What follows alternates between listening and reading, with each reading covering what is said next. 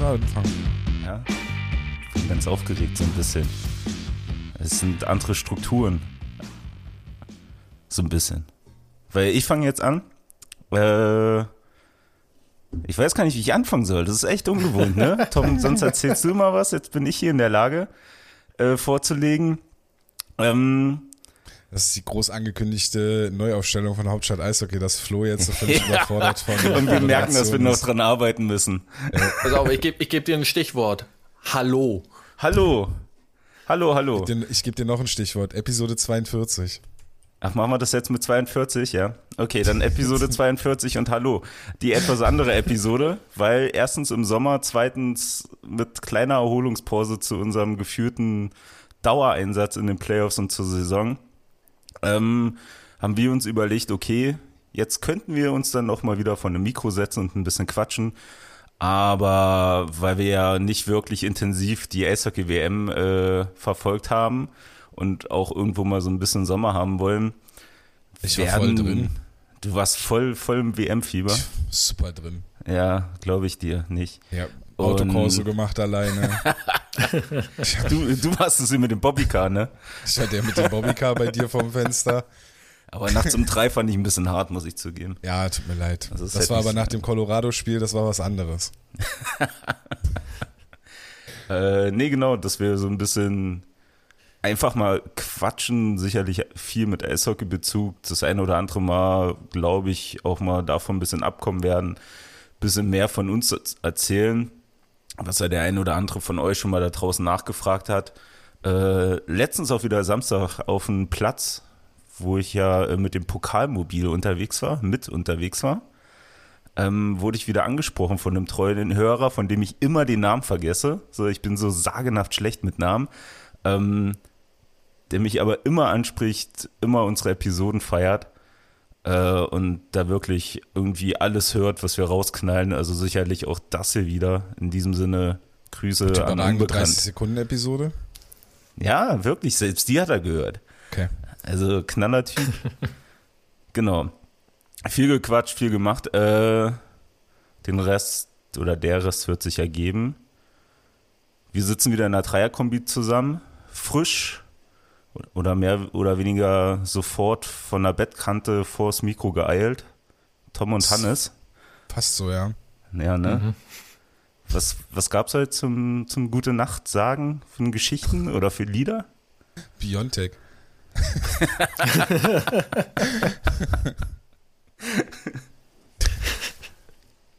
Sehr gut. Aber bei mir gab's Aladdin. Okay. Ähm, wir sind gerade im Ninjago-Fieber.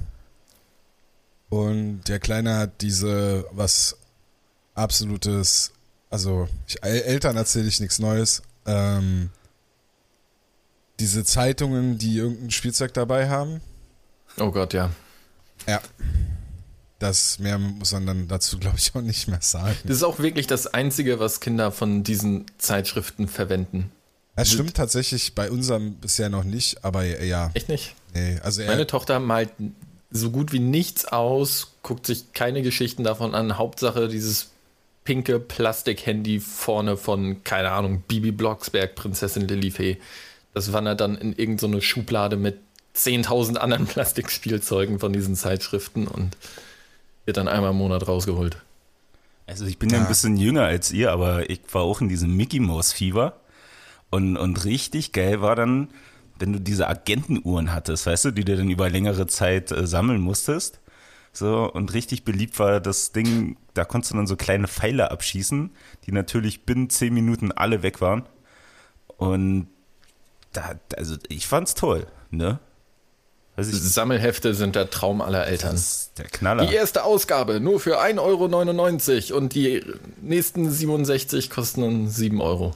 Okay, da sind wir zum Glück nicht und das, äh, da werde ich auch ganz stark dagegen sein, dass wir da hinkommen. Ähm, bei Ninjago ist halt so, dass du quasi, ich weiß gar nicht, fünf oder sechs Euro für diese Zeitung bezahlst für eine Lego-Figur halt. Ne? Also ja, Für eine, für eine klassische Lego-Figur, meinst du? ja, oder- die dann also ich kenn's so ein, ja, also jetzt letztes war mal ein kleines Auto dabei zum Bauen, aber es sind dann halt, also es sind die, das ist das Geld an sich nicht wert, aber im Endeffekt bezahlst du so eine normale Lego-Figur halt, Kopf, Oberkörper, Beine, bezahlst halt dann 6, 7 Euro halt. Und das Schlimme für, für Lego-Sammler, was mir aufgefallen ist, äh, das für Lego-Sammler ist das Schlimme, dass es manche Figuren halt nur exklusiv in diesen Heften gibt. Dementsprechend haben manche der Figuren, die da erscheinen, dann halt auch einen Sammlerwert von 30, 40, 50 Euro. Wie Flo ja weiß, bin ich ein bisschen in diesem Sammlergame auch drin. Ich wollte es nicht sagen, ich wollte es extra nicht ansprechen. Also kommt da selber drauf. Ich fand es gerade sehr lustig, wie du dich über Lego-Figuren aufregst, wie teuer ja, die sind. Das ist ja schon, schon auch so, so ein Eigennutz. Also. Ja, aber lass uns nochmal über deine Figuren über deinem Schreibtisch sprechen, bitte. Wenn die noch da sind. Ich weiß ja nicht, das ändert sich ja alle zwei Wochen bei dir, was, Ja, da, was da rumsteht. Bei den Statuen stehen auch hier, ja, aber die sind nicht aus Lego, aber die waren auch sehr teuer, ja. Ähm, ansonsten gibt es bei dir was, Hannes, was du sammelst? Um da jetzt mal weiterzumachen. Boah. Es gibt, glaube ich, sehr viele Sachen, die ich gern sammeln würde. Es gibt nur zwei Probleme. Geld und Platz. Okay. Und das geht dann äh, eher so in Richtung Gitarren. Also, wa- was ich alles auf der Liste hätte, was für Gitarrenmodelle ich mir gerne kaufen würde, obwohl ich weder gut Gitarre spiele, noch in der Band Gitarre spiele, noch sonst irgendwas, aber ich spiele es halt gern. Aber wenn du das zu Hause für dich machst und vielleicht irgendwie mal ein paar Songs nachspielst oder, keine Ahnung, versuchst eigene Songs zu schreiben, bis du halt merkst, ah, gefällt dir nicht mal selber, was du da vielleicht machst. Aber trotzdem, Gitarren sind, sind schon schön. Aber warum Wenn Gitarre? man aber keinen vernünftigen Verstärker oder sowas hat oder einen Nachbarn, bei dem man sich halt nicht leisten kann, sich einen vernünftigen Verstärker hinzustellen, dann klingen die im Zweifel am PC auch alle gleich. Also, Aber, aber wie, wie kam es dazu? Warum, warum Gitarren? Also bei Tom wissen wir, der ist ja nur ein bisschen nerdy drauf, da ist alles geil, was mit Stern zu tun hat und Technik. Ähm, aber warum, warum bei dir äh, Gitarren? ja, ich habe mit 13 oder 14 angefangen, Gitarre zu lernen, mit einem Kumpel zusammen, damals in der Schule. In diesem totalen Irrglauben, hey, wir könnten ja eine Band gründen und dann gab es quasi erst die Band und dann wurde halt geguckt, ob man halt überhaupt dieses Instrument irgendwann beherrschen könnte. Und Da gibt es aber ähm, erfolgreiche Bands, die das bis in ihre erfolgreiche Zeit so machen. Auch immer noch. ja, also ich sag mal so, die erfolgreichste Zeit, die ich musikalisch hatte, war, dass ich mit einer meiner damaligen Bands, in der ich dann aber schon nicht mehr Gitarre gespielt habe, sondern Schlagzeug gespielt habe, weil wir irgendwann bemerkt haben, dass unser Schlagzeuger besser Gitarre spielt als ich und ich besser Schlagzeug spiele als er. Ähm, da haben wir es dann tatsächlich mal von Wismar aus nach Bernau geschafft. Wow. Das war so der größte Gig, den wir gespielt haben als Vorgruppe von Feine Sahne Fischfilet. Ohne Scheiß? Die, die damals noch nicht Rock am Ring gespielt haben, die damals noch nicht ihre großen Hallentouren gespielt haben, sondern ich glaube, die hatten da gerade, keine Ahnung, ihr zweites Album raus und äh, war noch nicht mal wirklich äh, unter Vertrag. Aber trotzdem kann ich behaupten, ich war mal Vorband von Feine Sahne Fischfilet. Hast du auch gesoffen mit Monchi? Ähm, ich habe gesoffen. Monchi hat auch gesoffen. Wir haben nicht zusammen gesoffen, aber er hat dann irgendwann auf der Couch backstage gepennt, wo ich eigentlich chillen wollte. Und naja, wer Monchi kennt, der weiß, wenn der auf der Couch ist, dann ist kein anderer mehr auf der Couch. Ja, krass. Also, keine Ahnung, ich habe gerade überlegt, wie, wie man da jetzt drüber gehen kann, aber. Hast Also, das schwer, eine Um- Überleitung zu finden? Ey, wirklich. Ist das So, schwer? Ich wus, wus, weiß ich gar nicht. Ich kenne mich ja nicht aus mit so einer Moderation. Nee, nee, eben. Also, deine Serie war jetzt ja auch nicht mehr so der Hammer zum Ende hin, ne? Also, zwischendurch gab es immer einen Ausreißer. Aber es war tatsächlich mal War besser. überragend, ehrlich gesagt. Okay, okay. Aber dann lass uns doch wir- wirklich hier mit der, mit der Urschleim-Frage anfangen, die, glaube ich, immer gestellt werden muss, äh, wenn es ums Eishockey geht, wenn, wenn man mit Leuten spricht, die mit Eishockey zu tun haben und keine Spieler sind vielleicht. Äh, warum Eishockey? Wie seid ihr zum, zum, zum Eishockey gekommen? So, Tom hat es ja mal zwischendurch immer wieder erzählt, zwangsläufig. Äh, Hannes, ich glaube, du hast es nur mal ganz kurz so ein bisschen angerissen.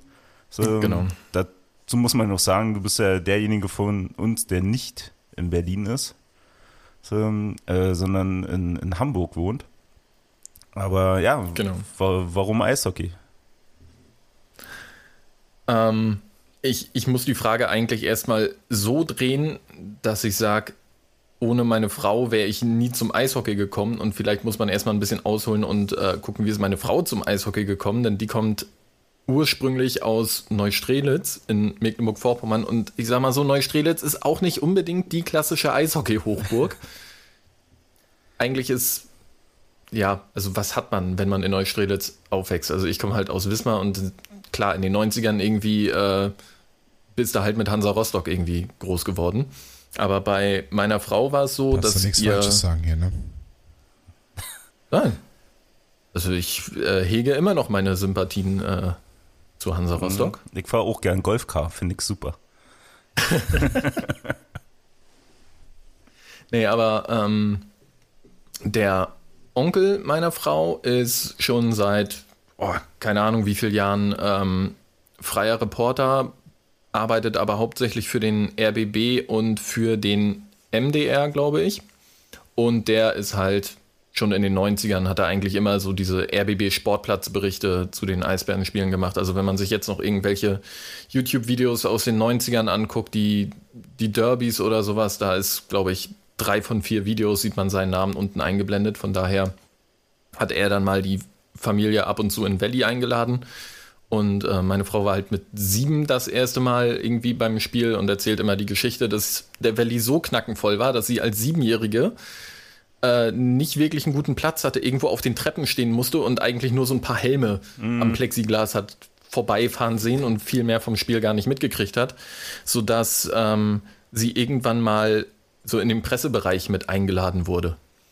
Und dann mit ihrer Cousine zusammen sind die dann da irgendwie hin, hatten Presseausweise und die Security dann so, Presseausweise, wo kommt ihr denn her? Hier von der Bussibär oder was? Und ähm, durften dann halt irgendwie im Pressebereich im Valley ein bisschen rumtingeln und so hat sie halt ähm, angefangen, die Eisbärenluft äh, zu schnuppern und ich meine, wer im Valley sozialisiert wird in jungen Jahren, der kommt halt vom Valley wahrscheinlich auch nicht wieder los. Also ich kann es von mir halt äh, schwer sagen, weil ich kam halt erst in der Nach-Valley-Zeit zu den Eisbären. Aber so hat sie mir das jedenfalls äh, immer erzählt. Und als wir uns dann in Hamburg kennengelernt haben, und das ist halt auch super, dann zwei Leute aus Mecklenburg-Vorpommern müssen sich halt in Hamburg in der Berufsschule kennenlernen und kommen dann zusammen und hat sie halt irgendwie äh, gesagt, ähm, ja, du musst eigentlich mal mit nach Berlin kommen zum Eishockey. Also interessierst du dich für den Sport? Und ich so, ja, hm, ne, Eisbären kenne ich. Ich habe irgendwie mal NHL auf der Konsole gezockt und ist irgendwie ganz witzig und ähm, bin dann halt mit hin. Und dann war mein erstes Spiel, glaube ich, 2010. Und dann natürlich direkt, ja, und du musst mit zu einem Spiel gegen Mannheim, da ist halt richtig Feuer irgendwie drin und das ist so Rivalität und Hass und und äh, ja, das waren 5 zu 2 oder 5 zu 3 Sieg und so erster Eindruck war, ja, das ist schon ziemlich geiler Sport so. Ne, es war beim ersten Mal, wenn man sich das anguckt, nicht so einfach äh, mitzukommen, aber Atmosphäre ist halt was, was ich ähm, nicht so erwartet hätte wahrscheinlich. Und der Sport an sich hat es mir einfach angetan. Also das, was man halt klassischerweise vom Eishockey sagt, so diese schnell, hart, äh, man muss schnelle Entscheidungen treffen, es passiert in kurzer Zeit unfassbar viel und es geht halt immer hin und her. Also dagegen ist ja Fußball wirklich ein Schnarchnasensport. Ähm, und äh, das hat mich angefixt und dann ging es halt los, ist man halt immer mal wieder nach Berlin gefahren und das war halt die Zeit, wo natürlich die Freezers noch hier waren. Das heißt, auswärts hat man dann quasi sich in die U-Bahn gesetzt und ist dann äh, nach Stellingen rübergefahren, beziehungsweise S-Bahn. Ähm, und hat dann da halt die Spiele bei den Freezers äh, mitgemacht. Und irgendwann kamen wir halt dann an den Punkt, wo wir gesagt haben, okay, wir sind jetzt irgendwie außer Ausbildung raus und wir können uns jetzt auch ein bisschen was leisten, so. Lass doch mal eine Dauerkarte kaufen. Und dann sind wir halt wirklich zu, ich glaube, jedem Sonntagsheimspiel und haben uns die Freitage, wenn Heimspiel war, in der Regel immer so einen halben Tag freigenommen und sind dann halt immer auf die Autobahn rauf und rüber gebrettert und ähm, haben halt wirklich geguckt, dass sich die Dauerkarte auch irgendwie lohnt, was nicht so einfach ist. Und äh, so ist es dann halt immer weiter gewachsen. Dauerkarte war halt im, im Blog und ähm, dann halt auch mal nach Wolfsburg gefahren, nach Krefeld gefahren, Playoffs nach Köln gefahren, nach Düsseldorf gefahren, als Bremerhaven, dann kam nach Bremerhaven gefahren und so hat sich das dann halt immer weiter aufgebaut.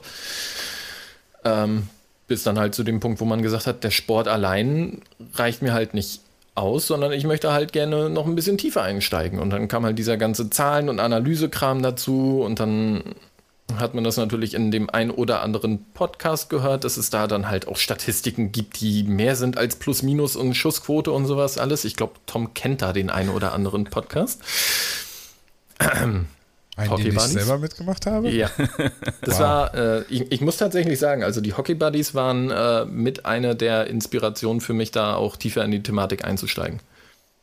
Und ja, so ist im Grunde der Werdegang bei mir. Also ist deine ganze Eisbärenkarriere eigentlich eine große Auswärtsfahrt. Kann man so sagen, ja. nee, aber das stimmt halt tatsächlich, das, was deine Vormomente, äh, also ich kenne es ja selber, ich bin in Valley, oh, was waren das, Winter 96, 97 irgendwie so gegangen, gegen Landshut, weiß ich noch. Ähm, das Spiel ging dann am Ende 2 zu 2 aus. Und äh, da war ich erste oder zweite Klasse.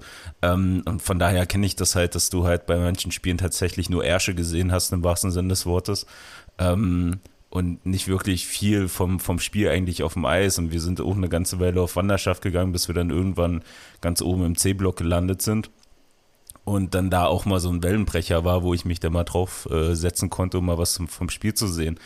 Ähm, also das, das war tatsächlich, vor allem in den letzten Jahren, dann so kurz vorm Umzug, vor allem nach 2005, dann wenn die Meisterschaft äh, gewonnen war, die erste, hast du es halt echt fast immer gehabt, dass das halt knackevoll war. So, also man hat immer so gesagt, es gab so drei Stadien von, von ausverkauftem Valley. Das eine war, ja, es war schon eng, aber du hast noch entspannt gestanden.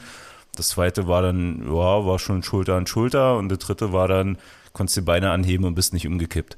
So, ähm, also das war, war tatsächlich schon, schon sehr krass und auch letztens mit jemand drüber gesprochen.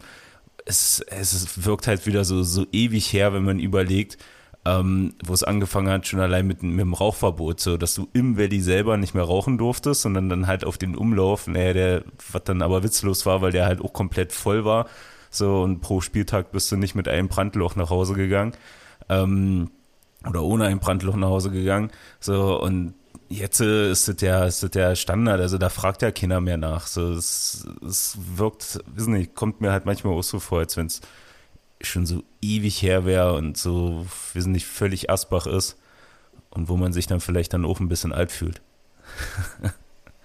ähm, nee, aber ja, das sind, ja, ich finde es ich find's halt immer wieder interessant, wie, wie Leute halt zum, zum Hockey gekommen sind oder halt zu den Eisbären an sich, weil die Geschichten halt immer unterschiedlich sind. So sei es wie bei mir, wir haben ja halt hier in der Nähe gewohnt im Valley, so mittlerweile wohne ich wieder hier in der Ecke, hab's nicht weit und dann war halt auch hier in der, in der Schule ähm, und dann Freitag im Hort guckst du und dann sind ja schon die ersten ab vier, fünf in ihrem bunten Trikot, Schals und sonst was vorbeigelaufen und du hast ja irgendwann als Steppke gefragt, ja, was sind denn das für Figuren, wo wollen die denn hin, was machen die denn?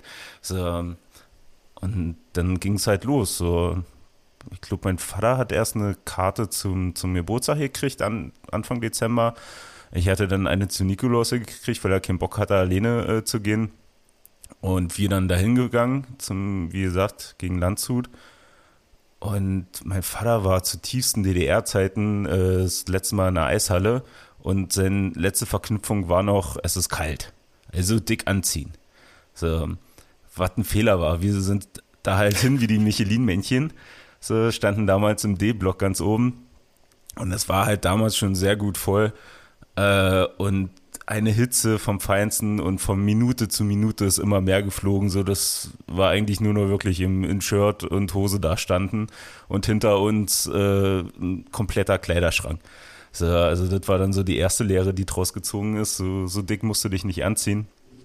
Ähm, aber dann fing es halt auch an. So, er hat dann angefangen, äh, Leute kennenzulernen. Ähm, dann kam die Sache mit dem Internet langsam auf, wo man Leute kennengelernt hat und sein Zeug loswerden konnte. So, und dementsprechend habe ich dann halt auch Kreise kennengelernt, die ich heute noch kenne. Ähm, und bin da halt auch so mehr oder weniger reingewachsen. Und wie es dann halt ist in dem pubertären Alter, äh, ist es dann nicht immer so cool, neben Mutti und Vati zu stehen und die Spiele anzugucken. Und dann sind ja da unten noch so ein paar Leute mit Fahren und mit Megafon und mit Trommeln und das sieht ja ganz lustig aus. Und dann ging es halt da runter. So, und dann stand ich da bei FO, war da lang dabei. Oh, mega cool, also super viel erlebt und super viel Scheiße auch erlebt.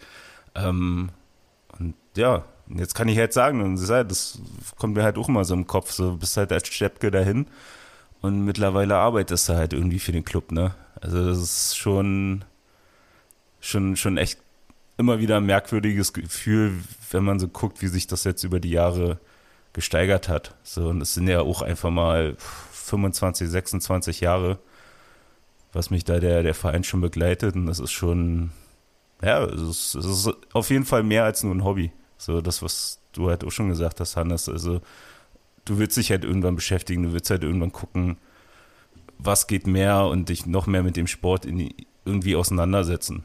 So, der kann einfach super viel bieten. Von daher, ja. Tom, ich glaube, du bist der Einzige mit einer kleinen Eishockey-Karriere von uns, ne?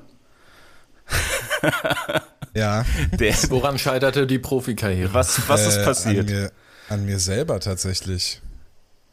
Ähm, also ich habe, wir waren, also ich, ich, bei mir ist es schwierig, ich kann mich immer nicht so direkt an Jahreszahlen erinnern. Ähm, ich weiß, also wir waren halt, als, als ich äh, ein Kind war, ein kleiner Junge war, ähm, hat mein Opa in, in, im Bereich der Sicherheit gearbeitet, vom, vom Wellblichpalast bei den Eisbärenspielen. Und hatte dann irgendwie an meine Eltern halt quasi so die, ja, mal so durchgesteckt, dass sie doch da mal hingehen könnten. So wäre bestimmt lustig, so bla, ne? So die Geschichte. Und ja, dann sind wir da halt mal hingefahren. Ich denk mal, also ich bin hinten in Falkenberg aufgewachsen.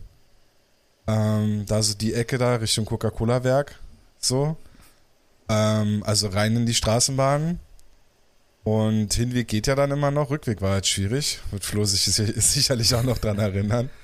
Also gerade wenn die Eisbären gewonnen haben, da äh, konnte so die Rückfahrt, die normalerweise irgendwie eine Viertelstunde dauert, äh, vom Valley Richtung Falkenberg, oder ja doch eine Viertelstunde kommt glaube ich hin, so Viertelstunde, 20 Minuten, könnte dann schon mal eine Stunde dauern und dann warst du noch nicht mal Hauptstraße. Also. Ne, das hatte ich tatsächlich äh, sehr selten, weil, wie gesagt, wir konnten halt hier rüberlaufen, das waren 15 Minuten. Oder wo wir dann äh, umgezogen sind, stand das Auto da. Ja, okay. Also so viele Straßenbahnfahrten äh, kenne ich nicht. So, die haben mich höchstens genervt, weil es immer traditionell war, freitags äh, nach dem Spiel nochmal bei Meckes anzuhalten. So, äh, da ist der kleine dicke Junge dann immer auf dem Rücksitz ein bisschen nervös geworden, wenn halt vorne die Straßenbahn schon wieder rausgesprungen ist und die Straße voll war mit Menschen. ja, und dann waren wir halt da und dann, ähm, also ich kann mich tatsächlich an mein allererstes Spiel auch gar nicht groß erinnern, was wir da waren. Also wahrscheinlich werde ich auch nicht viel gesehen haben, werde die Stimmung mitbekommen haben, wird das, wer das alles irgendwie cool gefunden haben, so, also so die, die Standarderfahrung, die jeder irgendwie gemacht oder jede gemacht hat, die, im ersten Spiel. Ähm, und dann kam halt so der Moment, wo ich dann gesagt habe, boah, das ist eigentlich lustig, will ich vielleicht mal ausprobieren, so. Und dann äh, wurde ich in den Schneeanzug gesteckt, Schlittschuhe angezogen und dann wurde ich aufs Eis geschubst. Und äh, habe bitterlich geweint bei meiner ersten Eis Eiszeit ähm, weil ja Mama und Papa nicht da waren und äh, wer sind die Männer da auf dem Eis, die jetzt mir irgendwie erklären wollen, was ich mit meinen Füßen zu machen habe. So laufen konnte ich ja, aber wie, Schlittschuhlaufen war halt schwierig. Wie alt warst du da? 14? Ja, vier, vier so neben 14. das war letzte Woche, ich gebe es letzte, letzte Woche. Woche. ja, aber dann bin ich halt da geblieben. Ähm, habe halt da gespielt. Ich wird jetzt nicht, also war jetzt nicht mega talentiert, sodass da irgendwer groß auf mich aufmerksam geworden wäre. Ähm, habe halt da mich austoben dürfen, habe Schlittschuhlaufen lernen dürfen, was bis heute halt äh, ganz cool ist, dass man das halt kann, so sag ich mal. Ähm, und dann war halt so die Situation, ich habe anfangs ähm, Feldspieler, war, war anfangs Feldspieler und fand aber Torhüter cool und ja, hab dann irgendwie, weiß ich wie, meine Eltern davon überzeugen können, dass es eine coole Idee wäre, ins Tor zu gehen. Äh, Torhüter war Ausrüstung und alles war damals schon teuer. Also wir reden ja hier jetzt noch von Anfang 90er Jahre so, ne? Also ähm, Torhüter-Ausrüstung war da schon teuer und ähm, mein Vater ist dann irgendwie in so einer Nacht- und Nebelaktion äh, über die tschechische Grenze gefahren. Damals war es da noch ein bisschen günstiger, die Ausrüstung zu bekommen. Hat halt so eine komplette äh, Torhüter-Ausrüstung da besorgt, die ich dann bekommen habe. Und dann habe ich halt so die letzte Zeit bei den Eisbändern noch im Tor versucht, da irgendwie was zu machen. Aber ja, da war ich noch weniger talentiert, glaube ich, als, als Feldspieler. Also keine Ahnung. Ja, meine Eltern hatten sich halt zwischenzeitlich getrennt dann ähm, geschieden ich bin halt bei meiner Mutter geblieben und dann war halt, also zu dem Zeitpunkt dann, wo wir dann sind, war es dann halt schon äh, nahe vom Leistungssport. Also da war ich jetzt schon neun oder acht, so in dem Dreh halt. Also da bin ich schon ein paar Jahre dabei auf jeden Fall. Ähm, äh, viermal die Woche Training. Ähm, samstags sehr früh eine Eiszeit, Samstag oder Sonntag halt sehr früh eine Eiszeit so. Äh, Jetzt kommt halt wieder so, ja, Papa erzählt vom Krieg so mäßig, aber damals war es halt auch noch so. Also meine Mutter sagte immer so, man hat sich da nicht so Gedanken gemacht, ne? Also ich habe eine Schwester, die ist halb so alt wie ich. Ähm, und da hätten wir uns mit Anfang, also wenn die 10, wo die 10 war oder so und man alleine Straßenbahn fahren musste, da war, hat man sich schon mehr Kopf gemacht, ne? Bin ich ganz ehrlich. Ähm, ich bin da mit, mit äh, sieben, acht Jahren nicht alleine zum Training hin und her gefahren, ne?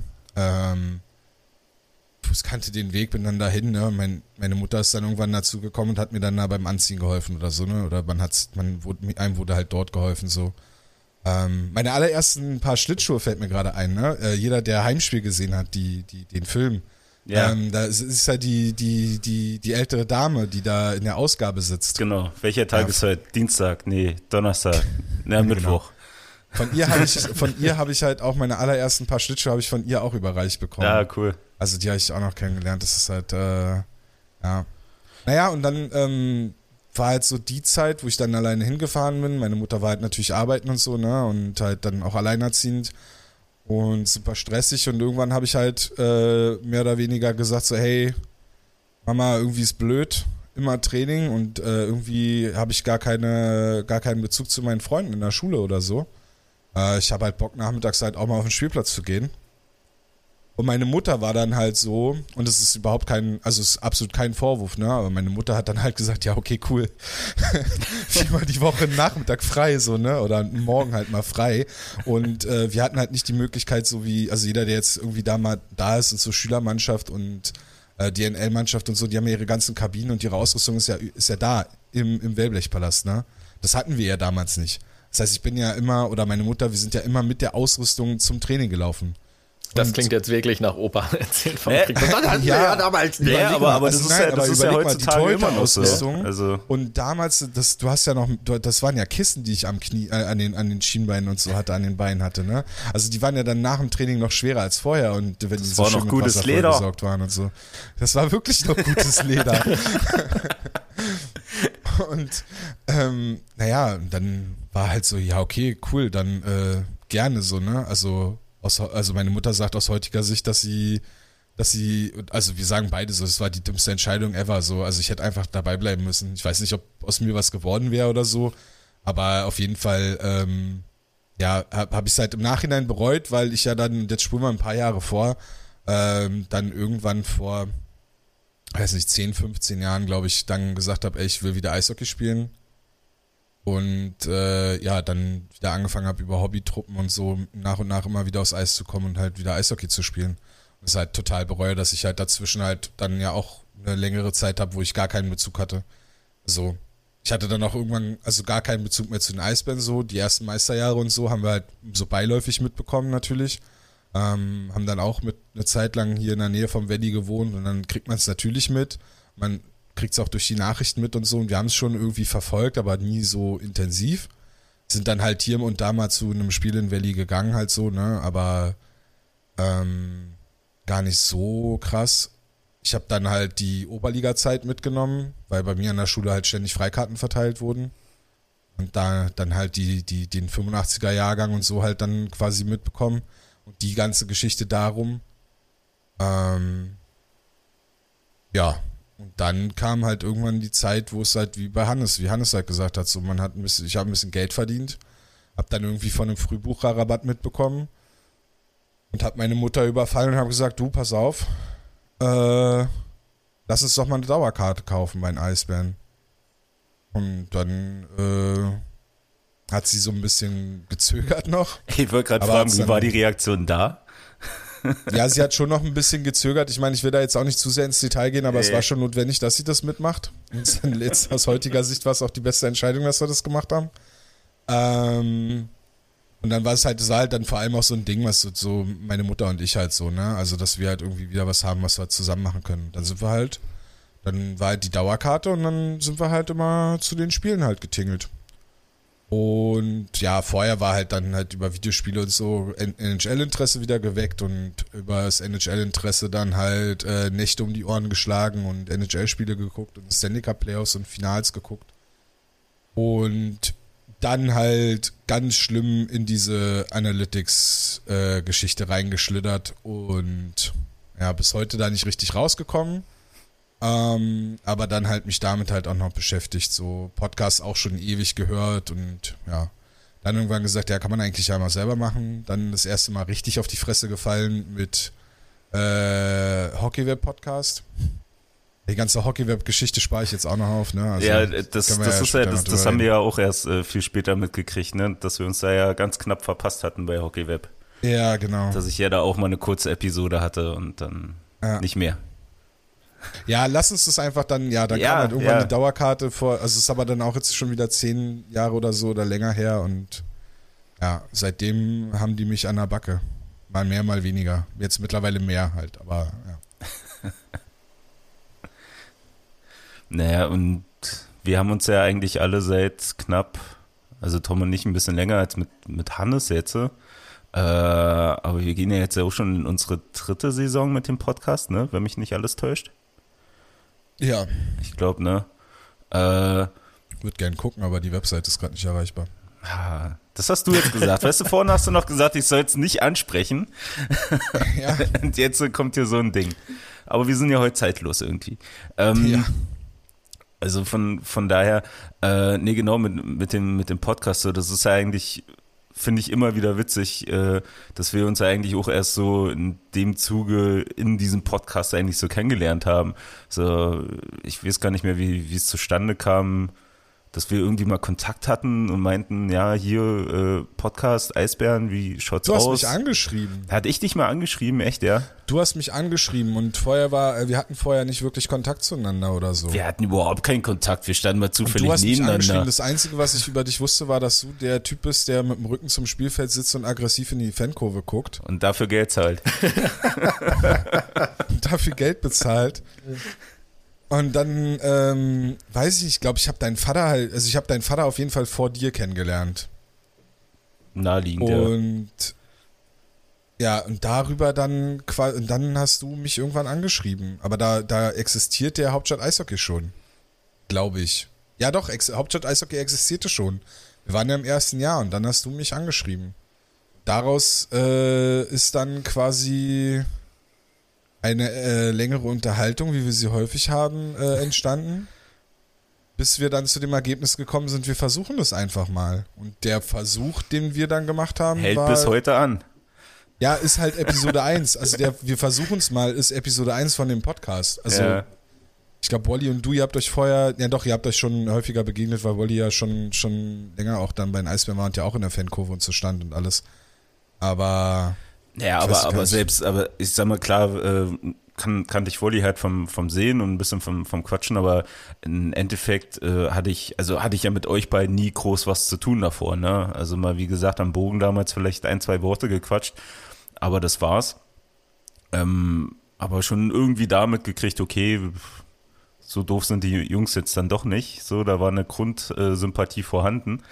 Äh, und ich glaube tatsächlich, also meine Motivation zumindest damals war ja tatsächlich, ähm, dass mir das so ein bisschen gefehlt hat, weil das ja so die Phase war, wo Podcast hochgekommen ist, so, ähm, dass halt so, so ein, so ein Eisbären-Podcast, der ein bisschen ausführlicher ist, der vielleicht mal ein bisschen kritischer ist als das, was äh, damals noch von, von Vereinsebene kam, ähm, dass, dass sowas halt irgendwie fehlt. So, und dass da vielleicht irgendwo eine Lücke ist, die man ausfüllen könnte.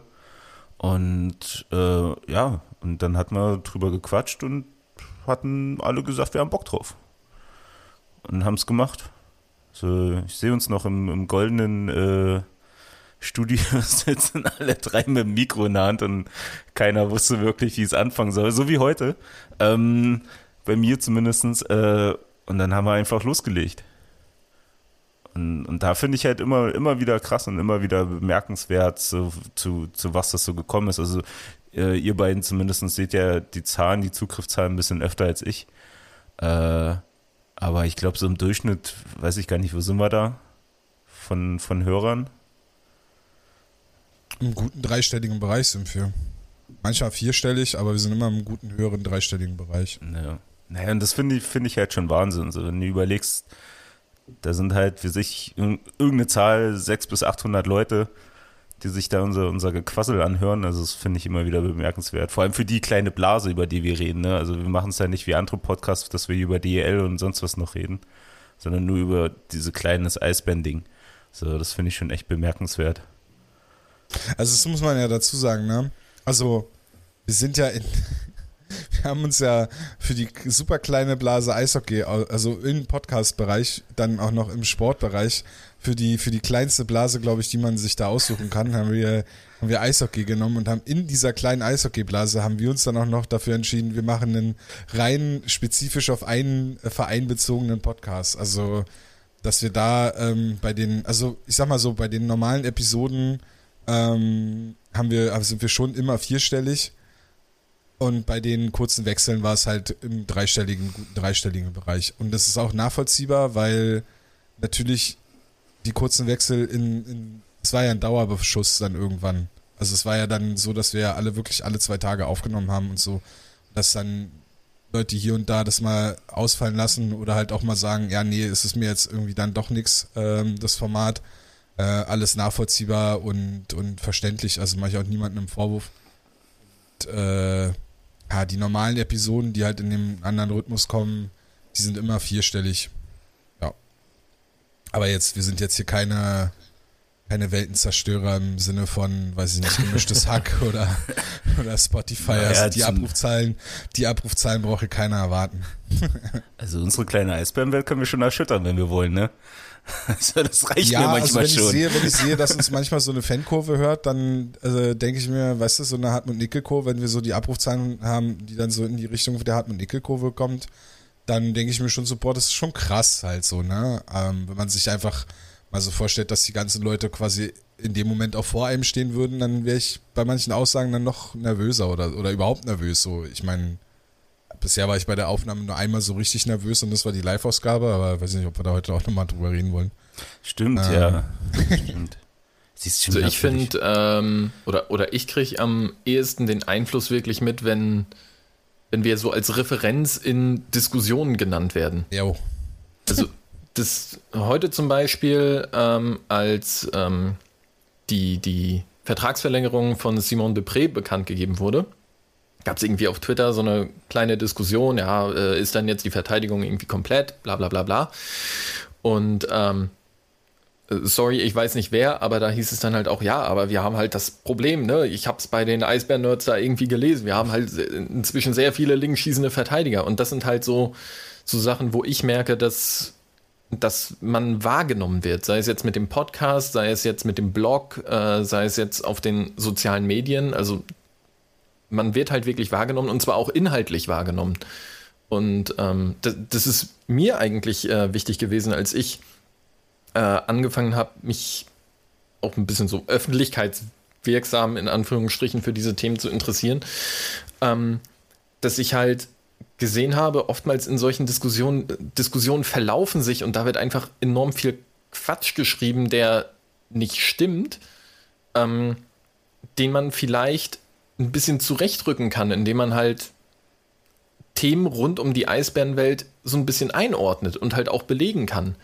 Und das hat Einfluss auf die Meinungsbildung zumindest einiger Eisbärenfans. Also das ist halt das, was ich ähm, dann aus den, den sozialen Medien äh, wahrnehme. Und das ist dann halt schon wirklich krass, dass man dann halt merkt, dass das, was wir halt erzählen, das ist halt nicht, dass die Leute denken, ja, was ist das jetzt für ein Quatsch und ich verstehe die Hälfte nicht und ich habe da was gelesen, aber das ist, äh, hm, was wollen die eigentlich von mir? Sondern es kommt halt irgendwie an und man erreicht die Leute damit. Und ich glaube, das ist wirklich das Wichtigste, wenn man halt so ein Projekt hochzieht, dass man halt Wege findet, wie man die Leute erreicht und halt auch über den Sport hinaus so ein bisschen für diese Themenwelten mit begeistern kann.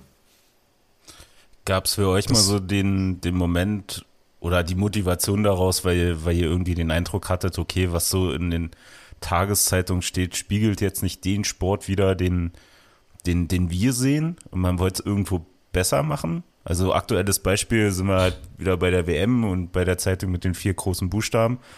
Ähm, wo ich mir selbst denke, wow, also gewagte These dafür, dass ihr nie was schreibt. Äh, ist ja oftmals so, dass man irgendwie so ein bisschen, äh, jetzt mache ich ihn, ich will es besser machen als ihr. Hattet ihr da so einen Moment? Ja, also Jedes Mal, wenn etwas in den vier Buchstaben erschien, weil es halt auch immer von demselben Autoren kam, der für die vier Buchstaben und den Berliner Ableger mit den zwei Buchstaben schreibt. Also beste Beispiel, das, was ich letztens bei uns in einer äh, WhatsApp-Gruppe geteilt habe, das war zu Playoff-Beginn, wo besagter Autor geschrieben hat, nur Matthias Niederberger ist in meisterlicher Form bei den Eisbären und alle anderen, so Verteidigung, Sturm, irgendwie so, so abgestuft, so, ah, haben zuletzt geschwächelt gegen die Südteams. Hm, alles irgendwie Mist bei den Eisbären.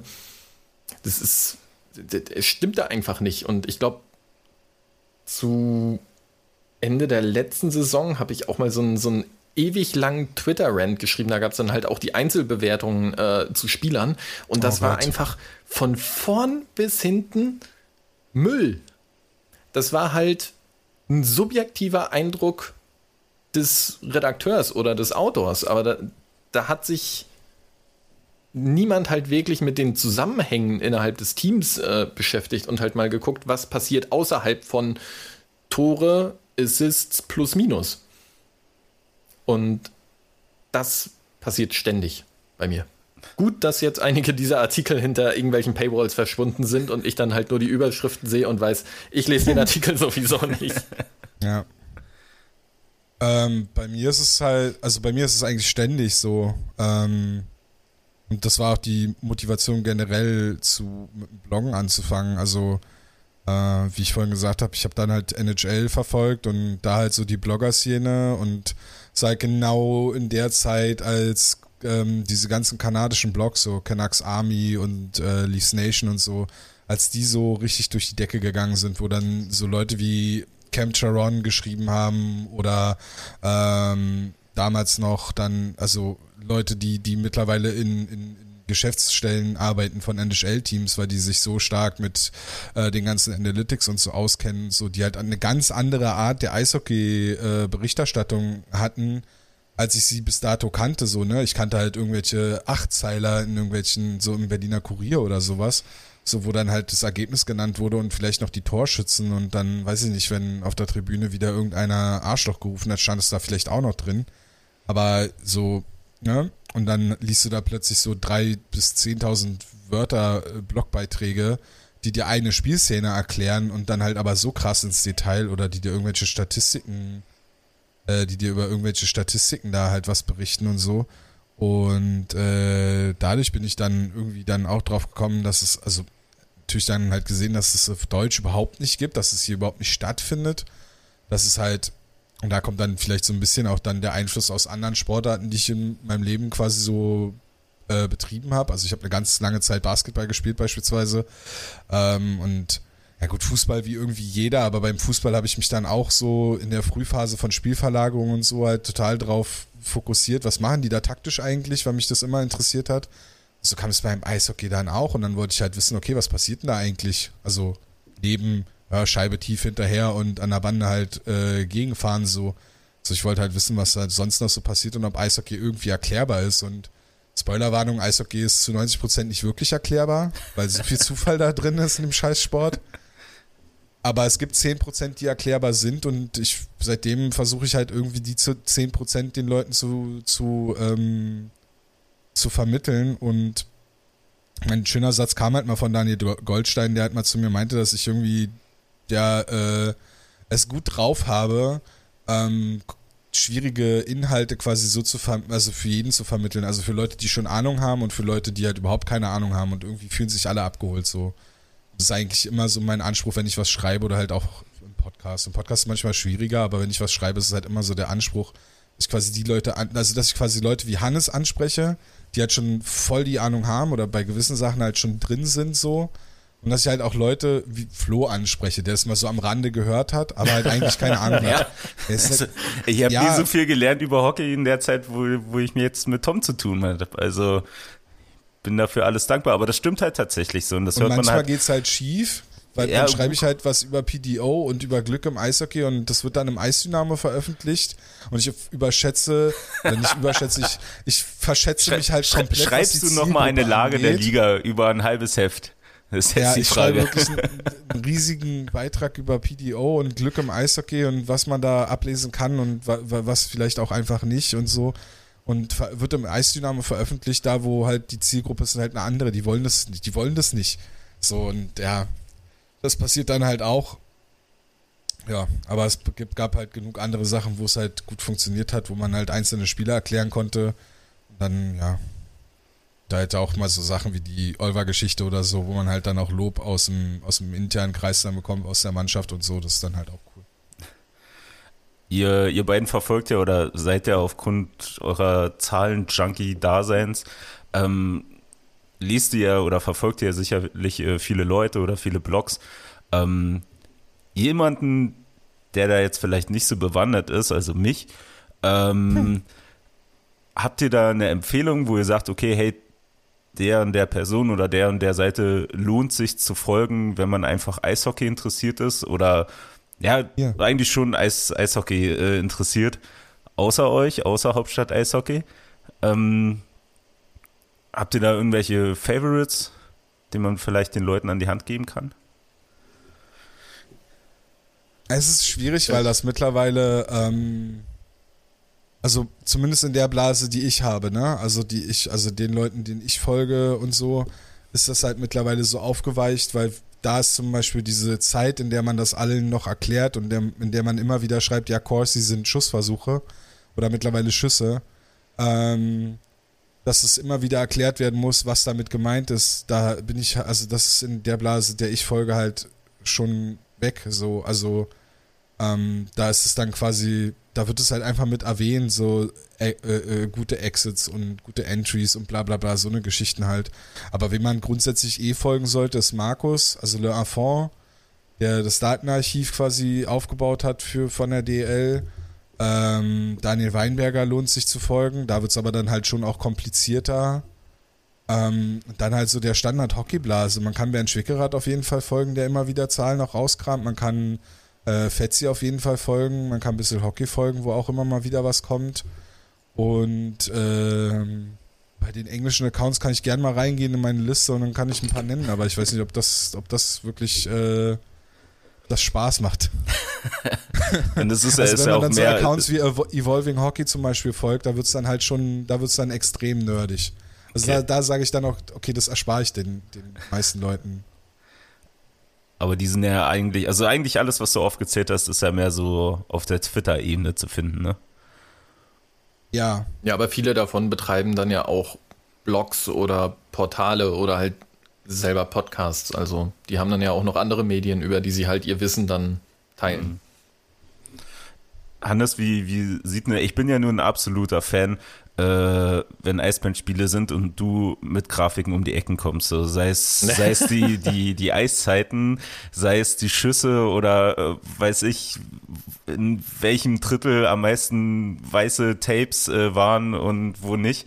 Ähm, wie, wie machst du das? So, also das ist tats- ohne Witz jetzt, das ist tatsächlich eine Frage, Oh die, die mir schon mal gestellt worden ist, wo ich selber sage, ich habe keine Ahnung, der kommt damit und dann haben wir die. So. Also wie sieht Also, dein, äh, dein Spieltag aus beim Analysieren? Sämtliche Leute, die sich, glaube ich, mit Datenaufbereitung und Datenvisualisierung beschäftigen, lachen sich gleich kaputt, dass ich mit Google Spreadsheets arbeite.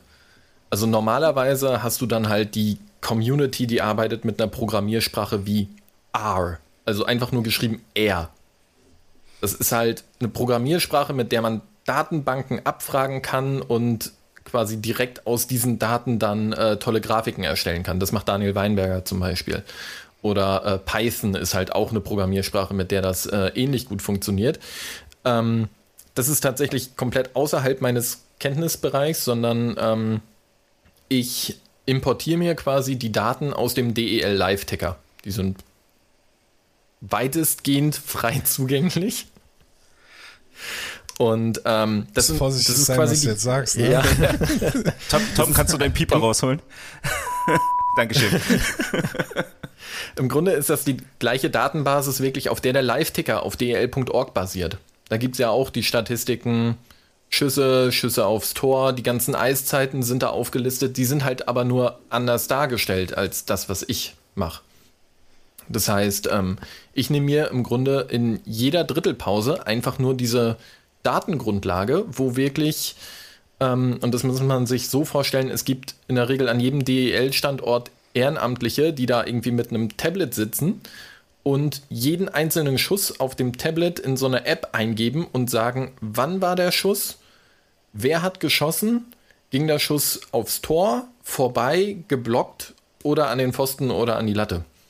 Und dann erstellt sich daraus quasi eine Datenbank mit einer zeitlichen Abfolge, wann welcher Schuss quasi abgegeben wurde und wer hat den Schuss natürlich abgegeben. Und äh, da mache ich nichts anderes mit, als dass ich daraus in Google Spreadsheet ein Diagramm baue. Das packe ich dann noch in eine Bildbearbeitungssoftware, packe dann so das Hauptstadt-Eishockey-Branding mit rein und dann landet es halt drei Minuten später auf Twitter. Das ist so die Grundlage meiner Arbeit, wo sich, wie, wie gesagt, viele totlachen, weil das noch relativ manueller Aufwand ist, den man total super mit anderen Programmiersprachen automatisieren kann. Und äh, ich dachte auch, so eine Pandemie wäre vielleicht die Möglichkeit, sich dann damit mal auseinanderzusetzen. Äh, vor allem, weil ich auch beruflich mit JavaScript und sowas alles zu tun habe, aber hat sich irgendwie nicht so ergeben. Von daher sage ich, Schuster, bleib bei deinen Leisten. Es ist scheißegal, welches Werkzeug du nutzt, solange das Ergebnis halt vernünftig ist. Und äh, solange es Leute gibt, die halt sagen, oh ja, das gibt mir einen Mehrwert, weil ich kann das Spiel einerseits sehen und habe halt meinen Eindruck von dem Spiel und bekomme dann aber in der Drittelpause quasi zurückgespiegelt, ob ich das Spiel jetzt wirklich so gesehen habe, wie es stattgefunden hat, oder ob ich meine rosarote Eisbären-Fanbrille äh, auf hatte. Ähm, so, solange man Leute damit erreicht, die dann halt sagen, okay, ich, ich sehe das Spiel jetzt vielleicht anders und vielleicht auch etwas kritischer, dann habe ich eigentlich mein Ziel erreicht. Und das Feedback, also das, was du bekommen hast, das habe ich auch bekommen. Und äh, das ist natürlich balsam für die Seele, wenn da Leute sagen, oh, geil, dass du das gemacht hast und danke, dass du das die komplette Saison durchgezogen hast. Und bei der engen Spieltaktung in den Playoffs, die, die Grafiken kamen immer, super geile Sache. Das ist, ähm, da kann ich eigentlich nur Danke sagen, dass es halt Leute gibt, die das wertschätzen, was ich mache, weil wenn Leute, wenn das Leuten egal wäre, dann bräuchte ich auch äh, das nicht machen. Ja, auf jeden Fall. Und gerade die Eiszeiten sind immer ein Thema, Ja. wo immer diskutiert wird. ich wollte es gerade sagen. Also egal wie du es machst, das ist für mich immer Magie. Ähm, vor allem genau das, was du meinst, halt mit dieser Eisbärenbrille auf, ne? So, wie oft haben wir schon miteinander geredet, wo wir über Spieler XY und ja, der hat doch nichts gemacht und der war doch gar nicht da, hat er überhaupt mitgespielt und dann guckst du halt bei dir schnell auf die Grafik, ja, der hat eigentlich das Drittel durchgespielt. So, okay, woran hat's denn dann gelegen? Ähm, ja, das ist das, äh, was ich dann halt auch daran so cool finde, so oder halt auch das, was Tom dazu gesagt, äh, davor gesagt hat, wie er dann halt auch mal Sachen erklärt, dann wiederum unterstützt mit deinen äh, Grafiken und deinen Statistiken, die du dazu lieferst, finde ich, ist das halt immer eine Diskussion, die nochmal auf ein ganz anderes Level gehoben wird.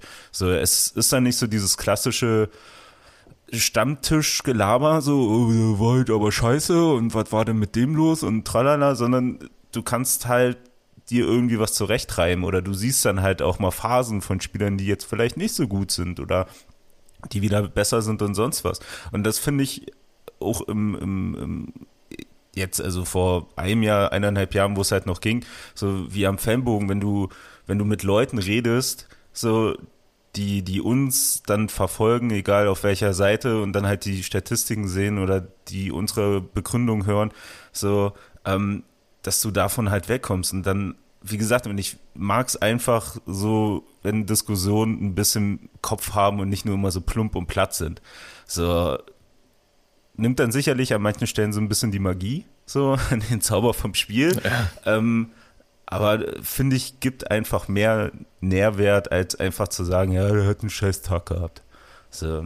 Ja, also aber zumal, ich, sag mal so, ja auch der Punkt. In, Ach du Hannes. Äh, okay, also im, ich sag mal, im privaten Umfeld ähm, habe ich mir damit auch nicht immer wirklich Freunde gemacht. Also, ähm, also wir haben über ein paar Jahre so einen Exil-Fanclub in äh, Hamburg aufrecht gehalten und das war übrigens der Punkt, wo ich von Flo das erste Mal gehört habe, denn ich krieg von Flo als äh, quasi irgendwo bin ich bei dir im Adressbuch als irgendeiner von einem Fanclub von der äh, Eisbären-Sektion Nord. Ah, okay. Ähm, ja, natürlich. Äh, also ganz zwei, oben bei mir ja, im Adressbuch. Na klar. Also wie jeder. Ja.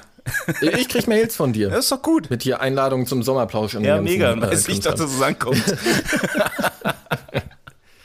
Nee, und wir waren äh, mit dem Fanclub mal in Dänemark, so nach der Saison, so auf dem Campingplatz und sowas alles. Und da gab es halt genau diese, diese Stammtischleute, die halt gesagt haben, die haben sich dann auf irgendeinen Spieler eingeschossen, den fanden sie schon immer scheiße und der war schon immer scheiße. Und wenn ich dann da halt abends äh, äh, bei Gegrillten und einem Bier saß und gesagt habe, du, das stimmt aber nicht, das hat sofort so den Stecker aus der Diskussion und mm. aus der mhm. Stimmung gezogen, weil alle waren so in Bierlaune und Pöbellaune und ah, ah, der Spieler, äh, was macht er überhaupt? Der ist alt und kaputt und und dann kommst du halt mit Statistiken dagegen und dann bist du halt der Spielverderber. Ja. Und das ist. Also frag mal meine Frau, wenn wir manchmal äh, einfach nur ein Spiel auf der Couch gucken, was ich da zwischendurch in der Drittelpause ja. äh, oder so erzähle, sagt sie auch, ich will jetzt einfach mal nur in Ruhe das Spiel gucken, geh mir damit jetzt bitte nicht auf den Kranz. Ja, das kenne ich. Also auch, also als das zweite kenne ich auf jeden Fall, wobei das bei mir dann immer darin ausartet, dass ich dann irgendwie irgendwelche Rants darüber habe, wie man jetzt Situationen hätte besser lösen können oder wie es mich aufregt, dass sie immer wieder dieselbe Scheiße machen und es doch eigentlich so offensichtlich ist, wo der Fehler ist. Man den doch eigentlich relativ einfach abstellen könnte. Und das andere ist halt, diese Gespräche hatte ich auch. Ähm, und anfangs war das natürlich schwierig, weil man da dann gerne mal aneckt, wie du eben auch schon gesagt hast. Was bei mir dann geholfen hat in meinem Freundeskreis, war dann ähm, die Arbeit bei HockeyWeb. Und dass dann da irgendwie sowas Offizielles dran war und dass man dann, ah ja, okay, Tom von HockeyWeb und so, und der kann ja, der erklärt dann Eishockey und bla bla bla. Und das hat sich dann dahin gedreht, dass im Freundeskreis dann häufiger mal nachgefragt wurde, so Tom, warum, was machen die denn da? Warum spielen die denn so schlecht Powerplay? Erklär's mir doch mal. Und dann habe ich halt meistens sagen müssen, so ja, du, sorry, aber dafür reicht jetzt die Drittelpause nicht, aber wir können es gerne mal dann irgendwie bei, bei einem Grillen oder so. Daher äh, kommt das Trauma mit dem Powerplay, jetzt so. wissen wir's. Ja, naja, gut, Powerplay ist halt, also Powerplay, bei mir ist es mit dem Powerplay, glaube ich, das, was bei Hannes die Eiszeiten sind. Also, ähm, da ich, also das ist zum Beispiel, weil ich vorhin meinte, es gibt halt so viel random Scheiß, der im Eishockey passiert ähm, und man da schon in Schwierigkeiten kommt, was zu erklären. Das Powerplay ist es halt nicht. Also Powerplay ist ja eine der wenigen Situationen, die so systematisch ist und die so klar zu erklären ist, dass ich, dass man, dass ich mich persönlich halt schon so, so würde ich sagen, darauf spezialisiert habe, dass da so ein bisschen genauer drauf zu schauen, das zu analysieren und, und zu gucken, was machen Mannschaften da und ähm, wo gehen die Trends jetzt beispielsweise bei NHL-Spielen hin? Weil ich ja nun jetzt nicht nur Maple Leafs-Spiele gucke, sondern halt auch mal hier und da einfach mal irgendein anderes NHL-Spiel halt. Und ähm, dann halt auch Sachen dazu lese und so. Und das, da gibt's halt auch gute Daten und sowas, ne? Und dadurch sind dann halt so diese Powerplay-Artikel und so halt dann auch zustande gekommen. Und äh, witzig ist auch, das, was Hannes eben meinte, mit diesem auf einzelne Spieler eingeschossen. Ne? Ich musste äh, spontan an Marcel Nöbels denken. äh, es kommt jetzt nochmal der Zeitpunkt, an dem wir uns entschuldigen müssen? Oder? Ihr habt das schon öfter gemacht, das sollte reichen. Ja, und ich finde, ich habe ihn nie unfair behandelt, also insofern, nein, nein. aber aus dieser, ähm, dieser, dieser Stammtisch-Argumentation, wie scheiße Spieler XY ist, ist tatsächlich äh, vorletzte Saison der Beitrag über Mark Olver entstanden. Weil's mich, weil ich habe dem zugeguckt und dachte mir, ey, der macht so viel, der spielt erste Reihe, der spielt irgendwie dritte Reihe, dann spielt er mal wieder vierte Reihe, dann spielt er in Überzahl und dann spielt er in Unterzahl und irgendwas muss doch da sein, was die Trainer sehen, was, die, was, was, was der macht, was, was, was der gut macht, so, ne? Und dann bin ich halt, dann bin ich halt hin und habe Daten geguckt und habe dann nochmal einzelne Spiele mir nochmal angeguckt, wo der irgendwas gemacht hat oder so und bin, hab's halt analysiert und dann habe ich halt festgestellt, so krass, der Typ ist halt echt total unterbewertet und hat halt gute Daten, gute Statistiken, egal in welcher Reihe der spielt, bla bla bla. Und daraus ist dann der Artikel entstanden, war dann halt einfach für mich auch einfach so, ja gut, dann kommt ihr mit euren Stammtischparolen und dann komme ich äh, mit meiner Pfeife und äh, setze die Brille auf und dann erkläre ich euch mal kurz, wie es eigentlich aussieht, so weißt du? Kommt Seidenschall, ähm, Tommy. Also ich finde auch, es gibt, es gibt immer diese so zwei Extreme, so die, dieses über Spieler urteilen. Also einmal dieses immer gegen Spieler pöbeln und das andere ist halt dieses Überglorifizieren von speziellen Spielertypen. Also zumindest bei mir aus dem Bekannten- und Freundeskreis ist es immer so. Nein.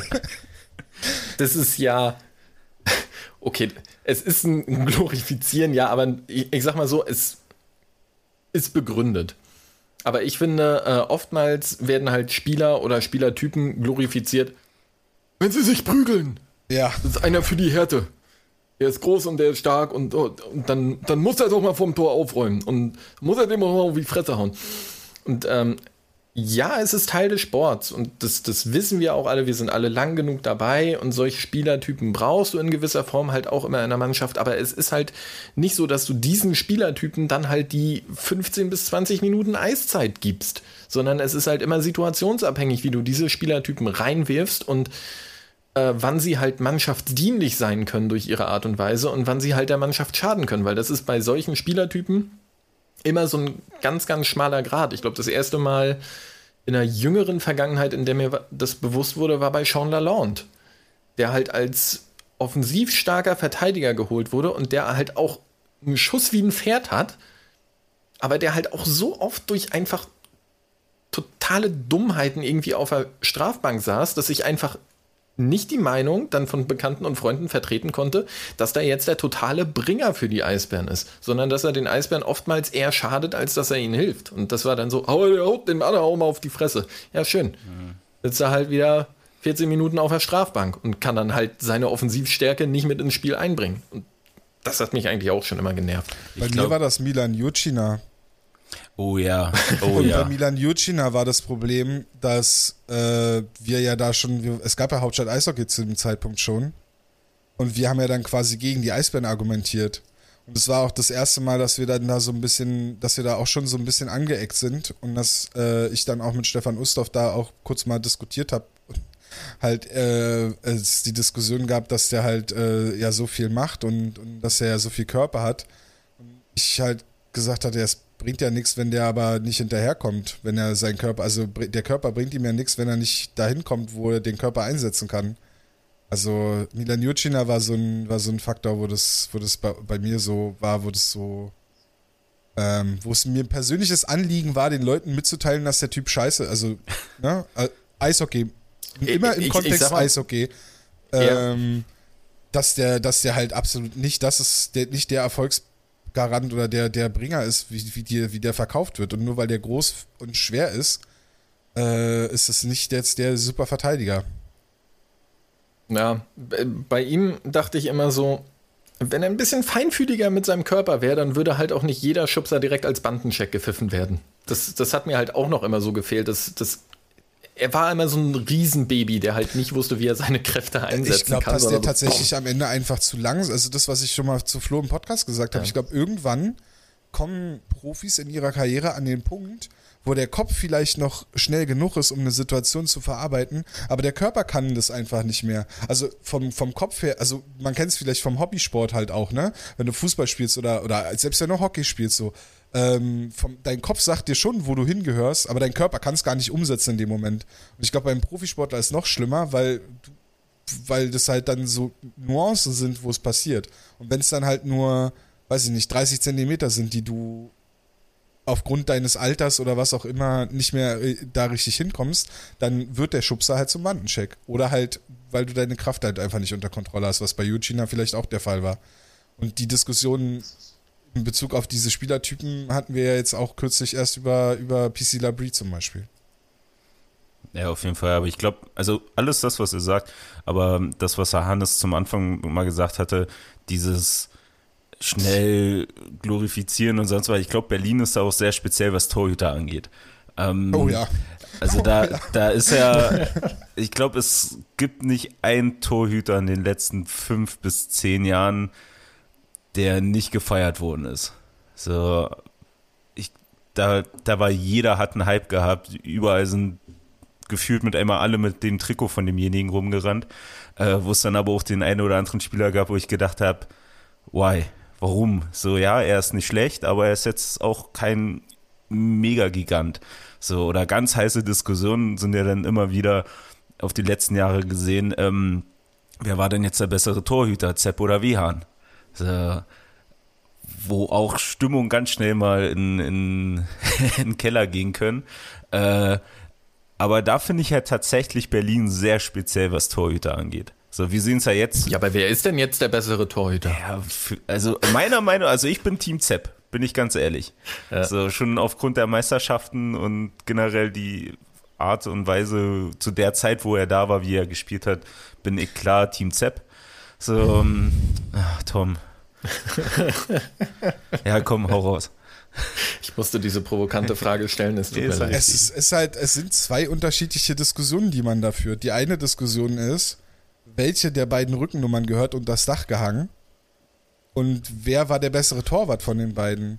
Wenn du einfach nur statistisch guckst und auch was der Einfluss auf die Mannschaft war, dann ist Wehan der bessere Torwart gewesen in der Zeit, in der er bei den Eisbären war. Was halt auch am Spielermaterial davor lag. Als Sepp bei den Eisbären gespielt hat, haben die Eisbären ihre erfolgreichste Zeit überhaupt gehabt. Und ich würde auch sagen, dass da defensiv relativ wenig angebrannt ist und er halt trotzdem seine Spiele hatte, in denen er den Eisbären den Arsch gerettet hat, ohne Frage.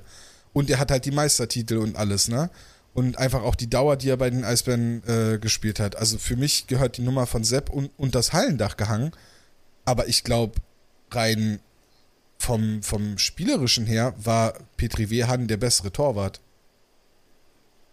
Und halt auch, ja, mit Meistertiteln müssten beide unter das Dach. Aber da Wehan die Meistertitel fehlen und er nicht lange genug da war für mich, äh, gehört er nicht unter das Hallendach. Ja, also. Ja, ja, ja. So das, das sind für mich die zwei unterschiedlichen Diskussionen, die man führen mhm. kann. Wer war besser und wer gehört unter das Dach? Weil ich weiß, dass viele auch dafür sind, dass wer unter das Dach gehört. Und da bin ich halt ja. stur dagegen. Ja. also ja, also definitiv ich auch. Also äh, alles das, was du sagst, das, äh, also klar, er war bei Weitem kein, kein schlechter Torhüter und einer der wahrscheinlich international gesehen größten Namen, die wir bis jetzt hatten, da auf der Position. Ähm, aber ja, am Ende waren es fast zwei, zwei Jahre, die er hier war. Ähm, ja, und dann legst du ein Zepter vor, so, der halt mehr als das Doppelte in Berlin war. Ähm, ja, von daher, also wenn du es wenn wir es auf das Level nehmen, dann auch ja eher die 72 und das Dach äh, als die Nummer von, von Wehan. Aber ja. Aber um vielleicht nur ein Bevor die Twitter-Army dich korrigiert, Petri Wehan war vier Jahre hier. Oder vier Jahre sogar. Echt so? Ja. Wow. Okay, trotzdem bleibe ich dabei. Und ich wollte nur, ich wollte dich nur vor der Twitter-Army schützen. Ja, ist okay. Ich gucke da eh gerade wenig drauf. Ist ja Sommer und so. Ja. Ähm, aber um da vielleicht, ich habe mir hier so eine Frage äh, aufgeschrieben, um vielleicht nochmal ein bisschen mehr zu erfahren. Wir stellen uns mal vor, wir dürfen wieder alle in Kneipen und wir können wieder alle was trinken, was wir trinken möchten. So, und Freitagabend und ein Stammtisch wartet auf euch. An diesem Stammtisch sind drei Personen und ihr, die dort Platz nehmen können. Welche drei Hockeyspieler wären an eurem, eurem Stammtisch? Boah. Von den Eisbären jetzt? Oder? Völlig egal. Komplett im Eishockey-Kosmos.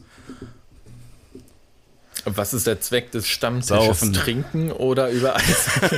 ja, eigentlich ist es immer, am Anfang werden immer, werden immer kritische Fragen gestellt und schwierige Fragen teilweise gestellt. Fragen, wo ich mich manchmal auch frage, ob man tatsächlich eine ernsthafte Antwort der Verantwortlichen erwartet. ähm, und dann danach wird halt gesoffen. da wird halt ein bisschen was getrunken und dann kommt man danach noch ins Gespräch. Ähm, soll ich? ich also wollen wir jeder immer einen sagen und dann halt so ja, nach und nach? Können wir machen. Quasi? So, können wir machen. Okay, dann äh, Tom mit dem ersten. Ich würde äh, Dominik Bielke einladen. Okay, warum? ihn zu fragen, was da passiert ist. Generell. ja. Ja, wir haben ja schon mal, wir haben, Flo und ich haben ja schon mal drüber geschrieben, als, ähm, was bei Bissel Hockey?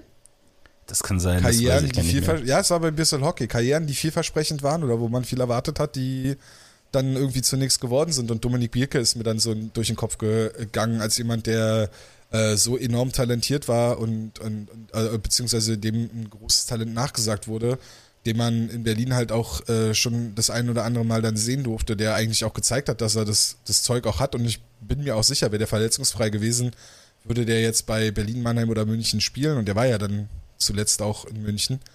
Ähm, also er wäre auf jeden Fall bei einer der drei Mannschaften und würde wahrscheinlich auch schon die ein oder andere Meisterschaft oder hätte wahrscheinlich noch mehr Meisterschaften gefeiert. Ich glaube, er hat ja die letzte Berliner Meisterschaft, vorletzte muss man jetzt sagen, hat er glaube ich schon noch mitgefeiert. Ähm, ja, und dann ging die Karriere halt, also er war in München, in Berlin war er, glaube ich, auch schon das ein oder andere Mal verletzt, dann kam München und dann ist er so komplett von der, von der äh, Bildfläche verschwunden. Und deshalb fände ich ihn sehr interessant, so aus heutiger Sicht. Der war bestimmt schon mal bei einem Stammtisch, als er noch bei den Eisbären war. Aber äh, aus heutiger Sicht halt so, ne? Wenn, wo jetzt noch ein bisschen Gras drüber gewachsen ist und so, wäre das, glaube ich, ein interessanter Gast für mich jetzt so. Hannes, dein erster Gast. Ja, das war eine überraschende Wahl gerade. Dafür ähm, bin ich bekannt. ich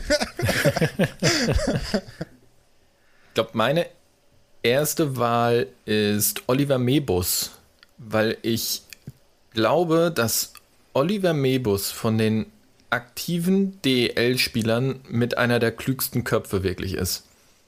Also das, das ist immer, glaube ich, so ein, ich weiß nicht, ob es ein Klischee ist bei Profisportlern, dass sie halt diese Spielschleue haben und sonst ist halt wenig dahinter. Aber bei Oliver Mebus merkt man in den Interviews, die er gibt, dass, dass der sich auf einem anderen Level mit dem Sport nochmal auseinandersetzt als andere aktive Sportler. Und ich fände es, glaube ich, unglaublich spannend, mich wirklich mit einem aktiven DL-Profi mal darüber zu unterhalten, was hinter den Kulissen so in Trainings, in, in Besprechungen abläuft, wie Videoanalysen und sowas ablaufen. Also klar, man hat jetzt irgendwie diese, diese Kölner Haie-Doku gesehen, wo man halt so ein bisschen hinter die Kulissen äh, gucken konnte, aber so richtig schlau wird man da auch nicht draus. Aber ich glaube, Oliver Mebus ist jemand, der einem sehr, sehr gut erklären kann, was hinter den Kulissen abgeht und was das für ihn als Sportler jetzt in der Umsetzung konkret bedeutet. Also wie er das, was in der Kabine und in den Besprechungen und im Bus und keine Ahnung, wo man halt äh, diese ganzen Gespräche führt, wie man das aufnimmt und wie man das dann tatsächlich für sich selber auch umsetzt. Also Kurzfassung Oliver Mebus, weil ich ihn, glaube ich, als sehr, sehr schlauen Eishockeyspieler wahrnehme. Darf ich da kurz was zu sagen? Nö. Gern. Ähm, als der bei den Krefeld Pinguin noch gespielt hat, anfangs, zu Anfang seiner Karriere, dachte ich, dass der Typ, äh, also habe ich mich gefragt, was, was will der in der DL? Was soll das? Ähm, der wurde ja ständig, ähm, ja, eigentlich mehr oder weniger wurde an ihm vorbeigefahren, weil der zu dem Zeitpunkt, glaube ich, einfach, da hast du dann wieder diese Körper, das Körperverständnis und die Kontrolle über den eigenen Körper. Das er bei dem nicht vergessen, der ist ja über zwei Meter groß. Das muss man ja auch erstmal, also man muss sich damit dann, glaube ich, auch erstmal zurechtfinden. Gerade DL-Eis oder beziehungsweise die Geschwindigkeit. Also ich glaube, im Nachwuchs ist der mit dem Körper halt einfach, ja, an Leuten einfach durch Leute durchgefahren wahrscheinlich und defensiv musste er jetzt auch wahrscheinlich nicht viel machen mit seinem Schläger. Ähm, ja, zu Beginn der, seiner DL-Zeit habe ich nicht ganz verstanden, warum so viele Leute ähm, so große Stücke auf den halten. Mittlerweile äh, sehe ich das komplett anders und kann schon verstehen, dass der, also finde ich schon, dass er zu Recht halt auch immer wieder genannt wird, wenn es so um besseren deutschen Verteidiger in der DL geht. Finde ich beides jetzt Namen, mit denen ich nicht gerechnet hätte, muss ich zugeben. also. dann, hau jetzt, dann hau jetzt einen raus, Captain Obvious. Oder hältst du dich jetzt hier raus, bin ich jetzt wieder dran? Ich kann, ich mach, mach mit, also so ist nicht. Ja, äh, bitte. das wäre sonst langweilig. Ja, eben. So, und dann sonst kommen wir hier in diese Interviewgeschichte, was ich nicht machen ja, wollte. wollten wir ja also nicht. Es, es ist schon, das ist schon ein bisschen wie auf Arbeit, weißt du? So, ich hole so langsam die, die Skills von da raus. Lass uns ein Therapiegespräch machen. Ähm, äh, ja, nee, ich habe gerade im Hintergrund überlegt und mich interessieren ja tatsächlich immer mehr so, so Lebensgeschichten von, von Leuten, wieso, weshalb, warum was lief. Äh, und da fiel mir gerade so spontan Ivan Corriveau ein. Ähm, der wahrscheinlich schon mehr als genug zu erzählen hat. So, allein nur die, die Vergangenheit in Berlin, auf, sowohl auf Cap-Seite als auch äh, von der Eisbären-Seite. Und ich glaube, der hätte auch ganz viel privat zu erzählen und nicht nur über Eishockey. Äh, das würde mich tatsächlich interessieren, was der so erzählt. Also mehr Begründung habe ich da eigentlich nicht. Weil es, glaube ich, auch so ein bisschen in, insgeheim so einer meiner ersten großen Eishockey-Idole war. Bei mir halt tatsächlich auch. Also mein erster und wahrscheinlich bis heute der größte Lieblingsspieler, den ich bei den Eisbären jemals hatte. Habe ich, dir, hab ich dir den jetzt wieder weggeschnappt? Nee, gar nicht. Finde ich, okay. find ich mega. Also okay. Finde ich einfach super, dass du den jetzt gewählt hast. Deswegen. Ja, das war schon. Tom, dein zweiter Gast.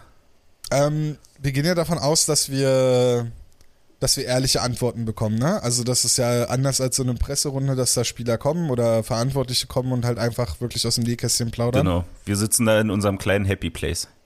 Genau. Äh, dann würde ich tatsächlich äh, Phil Kessel einladen. okay, ich erkenne ein Schema von, dem, von deiner Erklärung von vor zehn Sekunden gerade. Und würde würd, äh, gerne mal fragen, was da los war. ich glaube tatsächlich, dass Phil Kessel, ähm, wenn keine Kamera, kein Mikrofon in seinem Gesicht ist, ähm, dass der Typ, glaube ich, also der ist, glaube ich, schon ein komischer Kauz so, aber ich glaube, der hat einige Geschichten zu erzählen. Und ich glaube, gerade so aus seiner Zeit bei den Toronto Maple Leafs gibt es wirklich einiges zu erzählen, was der so aus dem Nähkästchen plaudern könnte, ähm, was ich interessant fände und wo, was ich halt einfach gerne mal hören würde. Äh, dass er, also ich meine, ne, Toronto und dann nach Pittsburgh zwei Stanley Cups hintereinander gewonnen, ähm, in überragenden Reihen gespielt. Also der, der, der hat ja, der hat schon ein bisschen was erlebt im Hockey und so und ja, danach gehen wir dann rüber Richtung Matrix und hauen uns einen Hotdog rein. Wird bei einem nicht bleiben. Sehr schön. Hannes, dein zweiter Gast. Pick, Pick Nummer zwei, und das äh, geht so ein bisschen in das, was du gerade, äh, Flo, gesagt hast, so die Lebensgeschichte und im Grunde auch äh, wie bei Tom, was ist da eigentlich passiert? Äh, Nathan Robinson. Oh ja.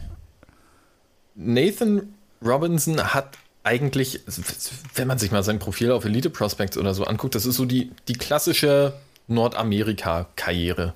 Kommst halt aus den Juniorenligen, wirst gedraftet, spielst ein bisschen AHL, ECHL, wirst dann mal irgendwie in die NHL gezogen. Und äh, wenn man weiterspult, dann habe ich Nathan Robinson vorletzte Saison hier in Hamburg gesehen, als die Hamburg Crocodiles 2 gegen die Harzer Falken gespielt haben. Nathan Robinson hat wirklich zuletzt bei den Harzer Falken gespielt. Und ich sag mal so, auf dem Eis, er fiel nicht wirklich auf. Und das war ähm, echt erstaunlich. Aber was der eigentlich für eine Karriere hingelegt hat mit Aufs und Ups und, und wo der auch überall gelandet ist ich meine, der hat in, in Großbritannien gespielt, der hat in Tschechien gespielt, der hat in Weißrussland gespielt. Äh, Entschuldigung, heißt jetzt Belarus. Ähm, der hat in der Slowakei gespielt und halt inzwischen in der, was ist denn das? Verbandsliga, glaube ich, in Deutschland. Und äh, ich glaube, dieser Mann muss wirklich bei den ganzen Stationen, die er hatte, von der Kabine der Boston Bruins bis in die Kabine der Harzer Falken muss der so unfassbar viele Geschichten zu erzählen haben, dass das einen Abend ganz gut füllen kann. Das stimmt. Ich habe es irgendwann mal äh, mitgekriegt, dass er sogar in, in Bad Nauheim oder so gespielt hat, wo ich schon gedacht habe, wow, okay. Also muss jetzt nicht Bad Nauheim gewesen sein, aber Bayreuth oder Bayreuth, ja, so das war schon so wow, okay. Wenn du überlegst, dass er eigentlich so Mitte der 2000er, also so 2005, 6, 7, bis er dann bei uns war, ja eigentlich doch schon so ein bisschen auf seine Spielart gesehen, weil er doch schon sehr der Fummler war, äh, doch schon so einer der Namen in der Liga war und dann ja bei den Harzer Falken landet am Ende. Es ist schon. Als Spielercoach tatsächlich, sicher gerade. Coach. Aber auch auf, auf emotionaler Ebene. Ich meine, Ja. da kam er aus Mannheim zu den Eisbären und ist dann ja wieder zurück nach Mannheim und hat ja den wirklich blanken Hass dann äh, abbekommen. Und äh, da gibt es ja dann immer die Aussagen der Spieler so, ja, das spornt mich dann richtig an, aber ich, ich weiß nicht, ob unter vier Augen dann jeder sagt, ja, ich finde es jetzt richtig geil, dann beschimpft und ausgepfiffen zu werden, wenn ich da irgendwo in der Halle auswärts reinfahre. Also Zumal glaub das einfach, bei das ihm ja auch ähm, als POC ja doppelt scheiße war, ne? Also da kann ich mich auch dran Ja. erinnern aus der Zeit in der Fankurve, dann, wenn du dann halt äh, ne, ra stark rassistische Sprüche halt gehört hast, ähm, die dann halt äh, ihm entgegengeworfen wurden. Also äh, der wird nicht immer eine spaßige Zeit gehabt haben, denke ich. Ohne Frage. Dann. er hat sogar, Hm? er hat sogar bei den Nottingham Panthers und Belfast Giants gespielt, aber halt insgesamt nur 23 Spiele in der, in der äh, britischen Eishockey-Liga. Oh Mann. Ist dann in die tschechische zweite Liga gewesen. Es ist ein, ein Trau. Also das ist wirklich, ich glaube, da müssen wir mehrere Stammtische machen, wenn wir Cory und Nathan Robinson an einem Abend, dann kommt äh, Phil Kessel überhaupt nicht zu Wort, ey. Die müssen wir auseinandersetzen. Jo. Wow. Äh, dann bin ich wieder dran, wa? Ähm, es, es gibt halt echt so viele, ne? So, beziehungsweise bin, will, ich, will ich ja nicht immer Leute nehmen, wo man gefühlt alles weiß oder wo- eigentlich schon klar ist, was man irgendwie so hört. Ähm, ach, wisst ihr was? Inner muss die Rechnung zahlen. Äh, John Sim. So. Ah, und da sind wir wieder bei Eugenia und PC Labrie. Ja, so John Sim, der ja tatsächlich gefühlt nur für die Playoffs äh, gekommen ist nach Berlin und nur einen Job hatte und den bei Weitem äh, mehr als grandios gemacht hat. Äh, und dann ja auch relativ schnell wieder weg war. Ich glaube, nach der Saison in Berlin ist er nochmal in der IHL gelandet bei den Sound Tigers, wenn mich nicht alles täuscht. Und äh, ja, ich glaube, dann war auch nicht mehr viel mit Eishockey spielen, war ja auch schon für Eishockey-Verhältnisse etwas älteres Semester, wo er in Berlin war. Aber allein in der kurzen Zeit, wo er hier war und bei den Eisbären war, wenn man Leute oder Spieler aus, aus dem Jahr fragt oder nur den Namen sagt, John Sim, so kriegt man zwei Reaktionen. Entweder ein ganz großes Augentränen, so, oder ein ganz großes Lächeln, so, weil, und mindestens einer hat eine Geschichte über John Sim. So, das finde ich ja schon wieder faszinierend. Und ja, zeigt, glaube ich, nochmal, was, was der Typ eigentlich, keine Ahnung, von außen gesehen positiv durchgeknallt er ist. Äh, ja, wie gesagt, den würde ich mir auf jeden Fall einladen. So, ich glaube, das wird lustig. So, dann kommen wir zum letzten Gast bei Tom. Äh, Jeff Tomlinson. Ah, sehr gut. Es war ähm, da aber gar nicht großartig über die Spielerkarriere Jeff Tomlinson sprechen wollen, sondern über den Trainer Jeff Tomlinson. Und äh, für mich da dann halt natürlich besonders im Fokus die zwei Jahre, wo er bei den Eisbären Berlin Trainer war, wo ich glaube, dass es der falscheste Zeitpunkt überhaupt war für ihn, Trainer zu werden bei den Eisbären Berlin, weil das ja so nach der Hochphase war und die Eisbären gerade ja irgendwie in einer Sinnkrise waren und dann wurde er auch noch durch Uwe Krupp ersetzt, jemand, der da trete ich, glaube ich, Jeff Tomlinson nicht zu nahe, wenn ich sage, dass Uwe Krupp äh, vom Charisma und vom Auftreten her ihn natürlich deutlich überstrahlt. Ähm, und so Jeff Tomlinson, glaube ich, in der Geschichte der Eisbären und Berliner Trainer so ein bisschen ja, zurückrückt. So. Ähm, aber wenn man schaut, was er jetzt dann in der Schweiz gemacht hat, ähm, trotz Krankheit und allem, ne, äh, da kann man, kann man auch dann, glaube ich, nur einen Hut vorziehen und ich glaube, dass der mittlerweile auch ein richtig guter Trainer in der DL wäre und halt auch für die Eisbären ein guter Trainer geworden wäre, aber der Zeitpunkt war halt einfach maximal beschissen. Ja. Vor allem der Zeitpunkt der Entlassung. Weil ich kann mich nicht daran erinnern, dass in der DEL jemals ein Trainer nach drei Siegen gefeuert wurde. Nach drei Siegen und äh, kurz vor Weihnachten. Genau. In, in einer Phase, wo die Mannschaft gerade heiß lief und wo du eigentlich dann zum Zeitpunkt der Entlassung schon wusstest, dass es mit Uwe Krupp schon eigentlich vorher eingetütet wurde und da wahrscheinlich nur noch irgendwelche Formalitäten mit dem Altlastenvertrag aus Köln geklärt werden mussten, damit Uwe Krupp äh, frei wird. Und ich würde auch Stand jetzt immer noch die Behauptung treffen, dass ohne einen Trainertyp wie Jeff, äh, Jeff Tomlinson wäre Uwe Krupp nie Trainer in Berlin geworden. Weil Jeff Tomlinson auch vorher durch sein, sein Dasein als Co-Trainer hat immer einen sehr, sehr nahen Draht zur Mannschaft gehabt. Auch wahrscheinlich persönlich zu vielen Spielern gehabt. Und die Saison lief so mittelgut zu dem Zeitpunkt, was, wie du gerade gesagt hast, Tom, aber auch nicht so einfach war. Ich meine, die Saison davor äh, war auch schon nicht wirklich berauschend und äh, du bist halt hinten raus noch Meister geworden. Ähm, aber es wurde ein Uwe Krupp installiert als eigentlich komplett als kompletter Gegenpol zu einem Jeff Tomlinson. Nämlich ein sehr, sehr autoritärer Trainer. Äh, Trainer. Ja.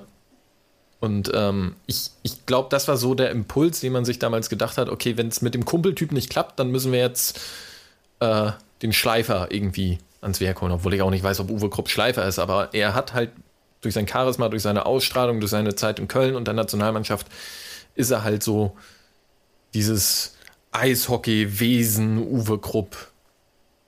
Der Stanley Cup-Sieger. Ja, ich glaube, das ist eher der und, Faktor. Äh, die, diese Autoritätsperson, der Name. Und mehr bleibt ja heutzutage auch nicht übrig von Uwe Krupp, außer der Name und vergangene Erfolge. Ja, also letztlich hat er in der Saison genauso viel, also als er dann übernommen hat, genauso viel gerissen wie Tomlinson eine Saison vorher. Also die volle Saison, die Tomlinson machen durfte als Trainer, sind sie in den Pre-Playoffs ausgeschieden. Uwe Krupp ist in seiner ersten Saison in den Pre-Playoffs ausgeschieden. Und wie du gesagt hast, hat halt die Mannschaft zu einem für ihn optimalen Zeitpunkt halt übernommen. Sah halt gut aus, ne? Hat eine Mannschaft übernommen, die gerade anfing heiß zu werden. Und dann sah das halt so aus, als wäre es der Effekt Uwe Krupp gewesen. Ähm, und sicherlich äh, hat so ein Trainertyp wie Uwe Krupp hat sicherlich auch einen positiven Effekt auf eine Mannschaft. Das kann ich mir schon vorstellen. Wenn der da reinkommt, wenn der laut wird, wenn er einfach durch sein Auftreten gewisse Einflüsse gibt. Aber ich glaube, was man halt erkennen kann, ist, dass er als Trainer einfach keine Langfristigkeit hat und ähm, was man ja auch in Berlin in seiner Zeit gesehen hat, dass er halt einfach das, was jetzt äh, äh, Aubin gut macht oder was auch ein Jackson gut macht, so oder Pavel Groß gut machen, dass sie im Spiel Änderungen vor, äh, machen, dass sie, dass sie zwischen den Spielen zu Änderungen kommen und sowas. Das gab es bei Krupp nicht. Die haben immer gleich gespielt entweder hat es geklappt oder es hat halt nicht geklappt. Und wenn es nicht geklappt hat, hat der Einsatz nicht gestimmt. So, und dann denkst du dir so, ja, okay, also wir geben jetzt immer 110% und fahren immer gegen die Bande. Das ist jetzt unser Eis, okay, ole ole. Und wenn es Umstellungen gab, dann immer direkt in allen vier Sturm rein. So einmal komplett alles genau, durchgemischt. Genau, alles komplett durchmischen. Immer, immer nochmal auf Null. Und Charlie Janke für 60 Minuten auf der Bank sitzen lassen. Ja. Charlie Janke wäre Ehrengast bei meinem Fanstammtisch. Aber nur weil der sich damit auskennt, lange rumzusitzen und zuzugucken und nichts zu sagen. Charlie Janke dürfte, müsste einfach nur da sitzen, dürfte Charlie, nichts sagen. Der, Charlie Janke bringt sein eigenes Sitzkissen mit. Das ist der das Ding. Einfach, genau, der müsste einfach nur da sitzen, zugucken, nichts sagen und danach wieder gehen, wortlos. Aber das wird sich bei ihm doch jetzt auch ändern. Ich glaube, dass der jetzt durch die Decke geht in Nürnberg. Zum Glück hast du schon ein Trikot von ihm. So. Hannes, dein letzter ja. Gast. Obvious Pick. Jeder Stammtisch ist besser mit Florian Jawollo. Punkt. Ich glaube, mehr gibt es dazu nicht zu sagen. Also das, was du gerade gesagt hast, Flo, so dieses, da braucht man nicht großartig was zu sagen. Das, genau der Typ ist Florian Busch. Also ich würde gerne sehen, wie äh, auf Toms Stammtisch Florian Busch äh, Phil Kessel irgendwie äh, voll labert. Das ist, ähm, ja, Florian Busch kann erzählen, Florian Busch kann sehr, sehr wahrscheinlich trinken und ist damit eine Bereicherung für jeden Stammtisch kann den Alleinunterhalter geben und das, ähm, ja, obvious pick. Ich finde es ja tatsächlich sehr interessant, ähm, dass, dass er es bis jetzt tatsächlich so geschafft hat, vom Eishockey fernzubleiben. Ne? Also zumindest was die öffentliche äh, Bühne angeht. So, es gibt ja Menschen in Miesbach, die ihn immer noch in irgendwelchen Eishallen sehen. Ähm, Grüße. Aber, aber so grundsätzlich, dass, dass das halt wirklich so, so ein klarer Cut war bis jetzt, äh, hätte ich muss ich ehrlich sagen, hätte ich nicht gedacht. So, vielleicht auch irgendwo nicht gewünscht. Ähm, aber das finde ich tatsächlich, also, ja, aber scheint ja trotzdem gut zu gehen.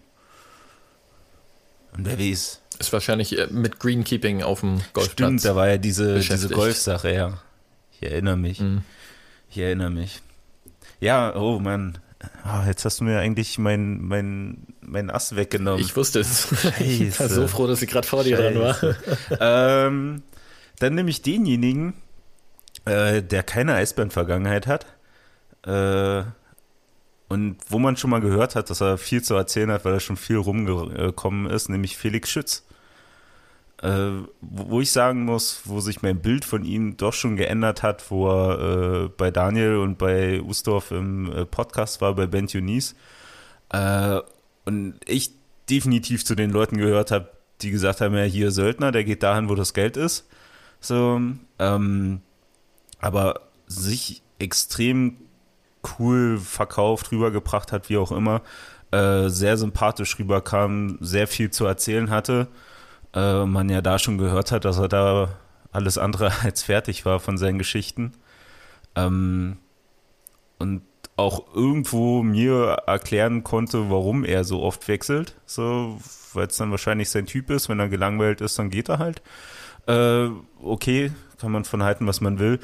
Ähm, aber ich glaube, bei dem kann man auch sehr viele interessante Geschichten hören und allein schon die Geschichten aus Russland äh, wäre mir das eine oder andere Freigetränk mehr als wert. Ist ja, glaube ich, auch, ähm, kann man natürlich äh, super ideologisch sehen oder man kann halt realistisch rangehen und wenn er das Talent besitzt, äh, in den jeweiligen Ligen zu spielen, äh, wo es halt ein bisschen Geld zu verdienen gibt, dann äh, kann man ihm da, glaube ich, auch keinen großen Vorwurf draus machen dass er dann da nie irgendwo sesshaft wird. Okay, es mag dann an seiner Persönlichkeit liegen und der wirkt ja bei Dani im Podcast auch sehr reflektiert, was das angeht. Ich glaube, er, im Nachhinein würde, hätte er sich sicherlich auch anders vorgestellt. Da wäre, hätte er gerne mal einfach für zehn Jahre irgendwo in einem Team gespielt. Ähm, aber ja, ich fand den auch, also ich bin, bin da voll bei dir, Flo. Ich fand, er hat bei mir auf jeden Fall auch ordentlich was gewonnen äh, durch seinen Auftritt in dem Podcast. Ähm, einfach ja, so reflektiert erlebt man halt dann selten auch einen ja, noch aktiven Profi tatsächlich. Meistens kommt das ja dann eher erst nach der Karriere. Ja, definitiv. Ja. Also, wie gesagt, also ich war echt skeptisch, wo es hieß, äh, dass er dort Gast ist. Ich gedacht, hm, okay, so 0815 Antworten oder sonst was und dann relativ schnell hat er mich da ans Handy genagelt und ich habe dazugehört und ich fand es wirklich also richtig, richtig gut und, und ich hoffe, dass es nochmal zustande kommt dass sie dann nochmal eine, noch eine zweite Episode mit ihm hinterherlegen können, weil ja, es macht echt Spaß zu hören. Mich würde ja schon allein interessieren, wie oft er in seiner Karriere tatsächlich kurz vor dem Wechsel nach Berlin stand. Ja. Weil es schien ja so zu sein, als wäre das nicht Gefühlt nur, jeden Sommer. Ja, genau. Es scheint, scheint ja so gewesen zu sein, als wäre das tatsächlich schon mehrfach oder es wäre mehrfach kurz davor gewesen, dass er in Berlin unterschrieben hätte und dann kam irgendwas anderes. Und allein, dass er dann irgendwie sagt, ja, so viermal oder so, das wäre schon, Weiß ich nicht. Hast du mal geguckt, ob er den gleichen Spielerberater hat wie die Olymp-Brüder? ah, schwierig. Ja, cool. Also ich denke, wir, wir, wir, haben auf jeden Fall gute Runden. Also ich, Tom sitzt zusammen mit Dominik Bierke, Phil Kessel und Jeff Tomlinson. Klingt geil. So, äh, Hannes sitzt zusammen mit Oliver Mebus, Nathan Robinson und Florian Busch. So, den Tisch würde ich mir tatsächlich gerne angucken. Und meiner ist wahrscheinlich der Trinkfeste mit Ivan Corriveau, John Sim und Felix Schütz. Charlie Stark. sitzt noch an der Seite, da hast du nicht vergessen. Charlie Janke ist überall mal dabei. So, der macht das wie bei den Oscars, weißt du, wenn einer mal auf Klo muss, der nimmt den Platz ein, damit es nicht auffällt. So. Er macht so wie in der, der, macht so wie in der Zeit, äh, bei, als Uwe Krupp Trainer war und rutscht dann immer nur auf der Bank Ja. hin und her und, und Genau. macht halt Platz. Genau. Ja. So, finde ich super. Ich glaube, wir Idee. sind. Dafür, dass sie nicht vor, dafür, da- dafür, dass es nicht vorbereitet war, coole Idee. also gute Runden auch zusammengekommen. Ja, auf jeden Fall. Aber ich glaube auch, wir haben jetzt hier so knapp eineinhalb Stunden. Ich weiß nicht, wie es euch geht. Aber ich glaube, das passt, oder? Oder habt ihr noch Bock? Wollen wir noch länger? Fällt, fällt euch noch was ein? Wollt ihr mich mal was fragen? Ich weiß es nicht. Ich habe Urlaub. Ich bin für alles offen. Ich schaue in fragende Gesichter. Ich glaube, da wir uns ja immer noch so ein bisschen vor dieser, vor so einer Art Fanszenen-Podcast äh, drücken und das immer so vor uns herschieben, ähm, spare ich mir da jetzt meine Frage, weil das würde jetzt, glaube ich, dann auch nochmal in einen längeren Teil führen. Ähm, aber wir haben da auf jeden Fall noch was offen, Flo. Okay. Also ein Gespräch über aktive Fanszenen. Da bin ich da, äh, da übernehme ich dann aber den Interviewer-Part. Ja, wir können, das, wir können das ja hier auch nochmal wiederholen. So. Also, Was? na, so eine Runde wie jetzt. Wir treffen uns nochmal. Ja, auf jeden Fall. Und irgendeiner macht die Modi und dann quasselt der Rest. Wir haben ja jetzt auch noch ein bisschen Zeit, bis wieder richtig Eishockey gespielt wird. Ebenso. Abseits von NHL Playoffs. Eben. So. Wie, wie, wie machst du eigentlich die Playoffs weiter, Tom? Wen verfolgst du? Ähm, momentan, ja, ich weiß, worauf das hinausgehen, aber ist mir scheißegal. Auf einen verdammt schlechten Witz. Weil Maple Leafs ja eindeutig, wie jetzt auch die Serie gegen Winnipeg gezeigt hat, die Maple Leafs ja gegen das absolute Top-Team der NHL verloren haben. Das lag jetzt auch gar nicht an Winnipeg, dass, dass, dass Montreal da so durchmarschiert ist. Ähm, tatsächlich habe ich jetzt sehr vor all, also alle Spiele aus der Colorado-Vegas-Serie geguckt, weil das ist halt einfach absolutes Traum-Eishockey für mich irgendwie. Ähm, Nathan McKinnon ist ja abseits von den Maple Leafs-Spielern so mein absoluter Lieblingsspieler in der NHL. Ähm, also gucke ich da sowieso gerne zu und äh, die Serie Tampa gegen Carolina finde ich auch sehr interessant. Ich glaube, das ist auch die beiden Serien, nee, die wechseln sich, glaube ich, ab. Dadurch habe ich da so, also Boston gegen die Islanders interessiert mich so gar nicht. Also Mhm. ja, gucke ich auf die Ergebnisse, aber das ist kein Hockey, was mir gefällt. Ähm, Gerade das der Islanders nicht. Und ähm, ja, die andere Serie der, äh, ist ja dann schon vorbei. Deswegen, ja. Aber ja, ich denke, Colorado Vegas ist gerade so das, wo man eigentlich mal ein Auge drauf werfen sollte. Spielen halt zu ungünstigen Zeiten für uns hier. Ja, das stimmt. Hannes, wie schaut's bei dir aus? NHL Playoffs? Hm, Ich bin eher genervt von den ganzen Push-Nachrichten aus der NHL-App. Guck dir jetzt die Highlights jetzt Die kann man ausschalten, ne? Der das, ja, ich weiß, ich bin zu faul. Nee, also tatsächlich, äh, NHL ist eher so, wenn es uhrzeittechnisch passt und auf, keine Ahnung, The Zone oder so läuft, dann gucke ich es halt, aber ich habe jetzt auch kein, kein NHL-Team, von dem ich sagen würde, dass ich Fan bin. Von daher fieber ich da äh, auch mit keinem Team mit und äh, sehe das Ganze eigentlich recht neutral. Ich kann jetzt auch nicht sagen, wer jetzt von den Teams so mein Favorit wäre. Ich meine, äh, bei mir, ich weiß nicht, ob ihr seht, im Hintergrund hängt zwar ein Boston-Trikot, aber das hat auch nichts damit zu tun, dass ich jetzt äh, der absolute Boston-Fan bin, sondern das ist eher so ein, so ein Andenken an äh, einen New York-Trip, den meine Frau und ich gemacht haben wo wir in äh, New York dann halt Rangers gegen Boston gesehen haben und dann haben wir uns halt ein Rangers-Trikot und ein Boston-Trikot mitgenommen. Und äh, von daher, ja, Sein NHL drauf, ist oder? halt so, wi- wird geguckt, wenn, wenn da ist, aber ich stehe jetzt nicht morgens um vier auf, um irgendein Westküsten-Team zu sehen. 4 Uhr aufstehen ist ja auch äh, für Anfänger. Wach bleiben, das ist das Ding. ja. Einfach Es durchmachen. ist jetzt noch äh, ganz, ich sag mal so, es, es geht jetzt wieder vielleicht die Phase los, wo dadurch, dass die Kitas so aufgemacht haben, man morgens aufsteht und es läuft noch ein Spiel. Das heißt, man, man kann dann halt so zumindest noch irgendwie die letzten zehn Minuten des letzten Drittels gucken oder Ja. Doppel-Overtime, wenn sie halt irgendwie kommt. Das wird dann, wenn es morgens irgendwie in den Ablauf passt, auch noch mit reingenommen, aber ansonsten. Ich habe riesen Respekt, ich ich weiß nicht, wie er es macht, ne? aber Markus, der halt wirklich jedes Leafs-Spiel schaut, oder ich glaube, die meisten Leafs-Spiele schaut und also gerade dann auch in den Playoffs und ähm, der ja einen normalen, in Anführungszeichen, einen normalen 9-to-5-Job hat. Ähm, ich weiß nicht, wie er es macht, weil, also ich meine, ich habe ja zum das Glück durch flexible Arbeitszeiten oder halt durch hauptsächlich Nachtschichten, dass ich halt dann eh wach bin und äh, quasi in der Betriebspause dann die Spiele gucken kann. Ähm, aber ich weiß nicht, wie er das macht. Also, dass er dann davon meistens 1 Uhr bis 4 Uhr sitzt und die Spiele schaut und dann nochmal drei Stunden pennt oder was und dann arbeitet und dann, keine Ahnung. Also da habe ich riesen Respekt vor, ich check's nicht, wie er es macht, aber okay. Scheint zu funktionieren. Ob's gesund ist, weiß ich nicht. aber okay. Er macht das ja auch erst 20 Jahre. Ja, okay, also. na, dann kann es ja nicht so verkehrt sein. Ja, da hast du deinen Rhythmus. Ja, So. aber er, ist, er macht das 20 Jahre und er ist Fan der Maple Leafs. Also ich weiß nicht, also ich glaube irgendwo, das ist schwierig. Kommst du noch hin? Ich, Ich da, hoffe, hab ich hoffe da dass sie vorher, dass sie vorher dann doch mal Ja. ähm, den Bogen kriegen. Hm. Wir schauen mal weiter und Genau. unterhalten uns in ein paar Jahren nochmal. Ja. Ja, dann, Was kommt bei dir, Flo, nach den Marvel-Filmen? ey, wirklich, ne? Das war ja, also ich habe ja einen großen Gönner, der mir Disney Plus ermöglicht. Ähm, und jetzt im Urlaub war nicht viel los. Ich wollte jetzt auch einfach mal so zwischendurch abhaken und keine Menschen sehen und mal ein bisschen Abstand haben, was leider nur so semi funktioniert an manchen Stellen.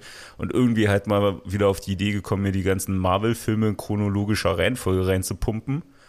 Wo ich dann auch so mittendrin mal mitkriege, wow, es gibt echt Filme, die so völlig überflüssig sind, aber okay, im Einzelnen geht's. Ähm, Welcher denn? Was? Welchen findest du überflüssig? Ant-Man, ich, ich verstehe Ant-Man Jeden. nicht. So, ich- raff das System von dieser Figur nicht. So, keine Ahnung. So, und äh, Captain Marvel verstehe ich auch nicht. So, das sind so. Ant-Man ist letztlich dafür wichtig, dass, äh, Dass der halt da überhaupt ist. stattfinden kann. Ja, aber das hätte auch ein Kurzfilm gereicht. Also, raff ich nicht. Kleiner, ein kleiner Film, meinst du? Mhm. Der groß aufgepumpt wird.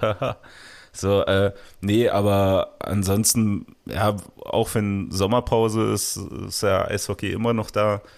Äh, wir, also wir, Holly und Icke sind jetzt dabei, so nach und nach die kommende Saison vorzubereiten. An was muss man denken, an was muss man vorbereiten. Äh, diverse Treffen, Gespräche, sonst was. So, das äh, bleibt ja im Sommer trotzdem nicht aus und wollen wir ja auch weiter haben. Wir wollen weiter mit den Fans im Gespräch bleiben. Wir wollen vielleicht diesen oder werden äh, den, den Sommerplausch wieder machen. Also Hannes, kriegst du bald wieder eine Mail von mir, wo das drinne steht. Keine Sorge, ich ignoriere sie wie immer. Bist du wahrscheinlich auch nicht der Einzige, wie ich so manchmal das Gefühl habe. Aber ähm, nee, genau, das war jetzt so was machen und halt so nach und nach zur kommenden Saison uns ranarbeiten, vorbereiten, so gut wie es geht, ohne zu wissen, wie es so wirklich zu 100 Prozent läuft. Also da ist auch immer noch ein gewisses Fragezeichen dabei. Aber ja, das wird mich so im Sommer über begleiten. Ähm, das Fanbeauftragten-Treffen steht äh, Mitte Juni nochmal an, äh, wo wir dann höchstwahrscheinlich wieder alle mal persönlich zusammenkommen werden hier in Berlin. Ähm, ja, und ansonsten, wenn Urlaub vorbei ist, gehe ich arbeiten. Äh, und dann gucke ich, was mich da erwartet. So, da höre ich tatsächlich nichts, was ich auch jetzt gerade gar nicht so schlimm finde. Ähm, ja, ist immer so ein bisschen Überraschung. Wer von den Jungs ist noch da, wer ist neu dazugekommen, es hat sich generell geändert. Äh, ist immer ein bisschen Überraschungstüte. Aber ja, das wird so im Großen und Ganzen der Urlaub sein. Oder der Sommer an sich. Sagen wir es mal so. Wird nicht langweilig. Gut. Jetzt pass auf, Tom. Langweilig war das jetzt ja auch nicht. Also ich fand's cool. Starke Geil, wieder. oder? Also für, komm, Ich komm. fand's also ich fand, fand das jetzt schon mal schöner als den Anfang. Äh, Ich finde, das war eine klare von 10. äh, ja, dafür, dass es eigentlich so eine spontane Idee war und wir halt tatsächlich keinen großen Fahrplan haben oder hatten und wir, Wir halt, haben keinen und hatten noch nie einen. nee, also ne, es stimmt, eigentlich gehen wir, der Fahrplan ist ja sonst immer das Spiel, ne? Und jetzt hatten wir kein Spiel wir haben gesagt, wir wollen nichts Aktuelles mit reinnehmen, also soweit es geht oder nichts gezielt. Und jetzt haben wir halt trotzdem, sind wir halt, ja, wie gesagt, bei mir steht eine Stunde 45. Finde ich gut. War? Hat Spaß gemacht. Ja, dann kicken wir mal. Also ich hätte Bock, den Spaß nochmal zu machen. Bloß, Morgen gleiche Uhrzeit? Ja, Top eBay ja gerne wieder. ja genau. So, äh, von daher. Mach Schluss jetzt, wenn Ja, Loki ich überlege gerade. Ich bin gerade am überlegen, ob ich dein Palaver immer folgt und so auf Twitter. Aber mache ich nicht, weil ihr wisst überall, wo uns folgt und dann ist gut. War? Dann bedanke ich mich bei euch und ich gehe mich jetzt duschen. Tschu. Tschüssi. Hauptstadt Eishockey, der Blog, die, die machen gute Sachen. Sind gut. Was ist denn hier der Ausknopf?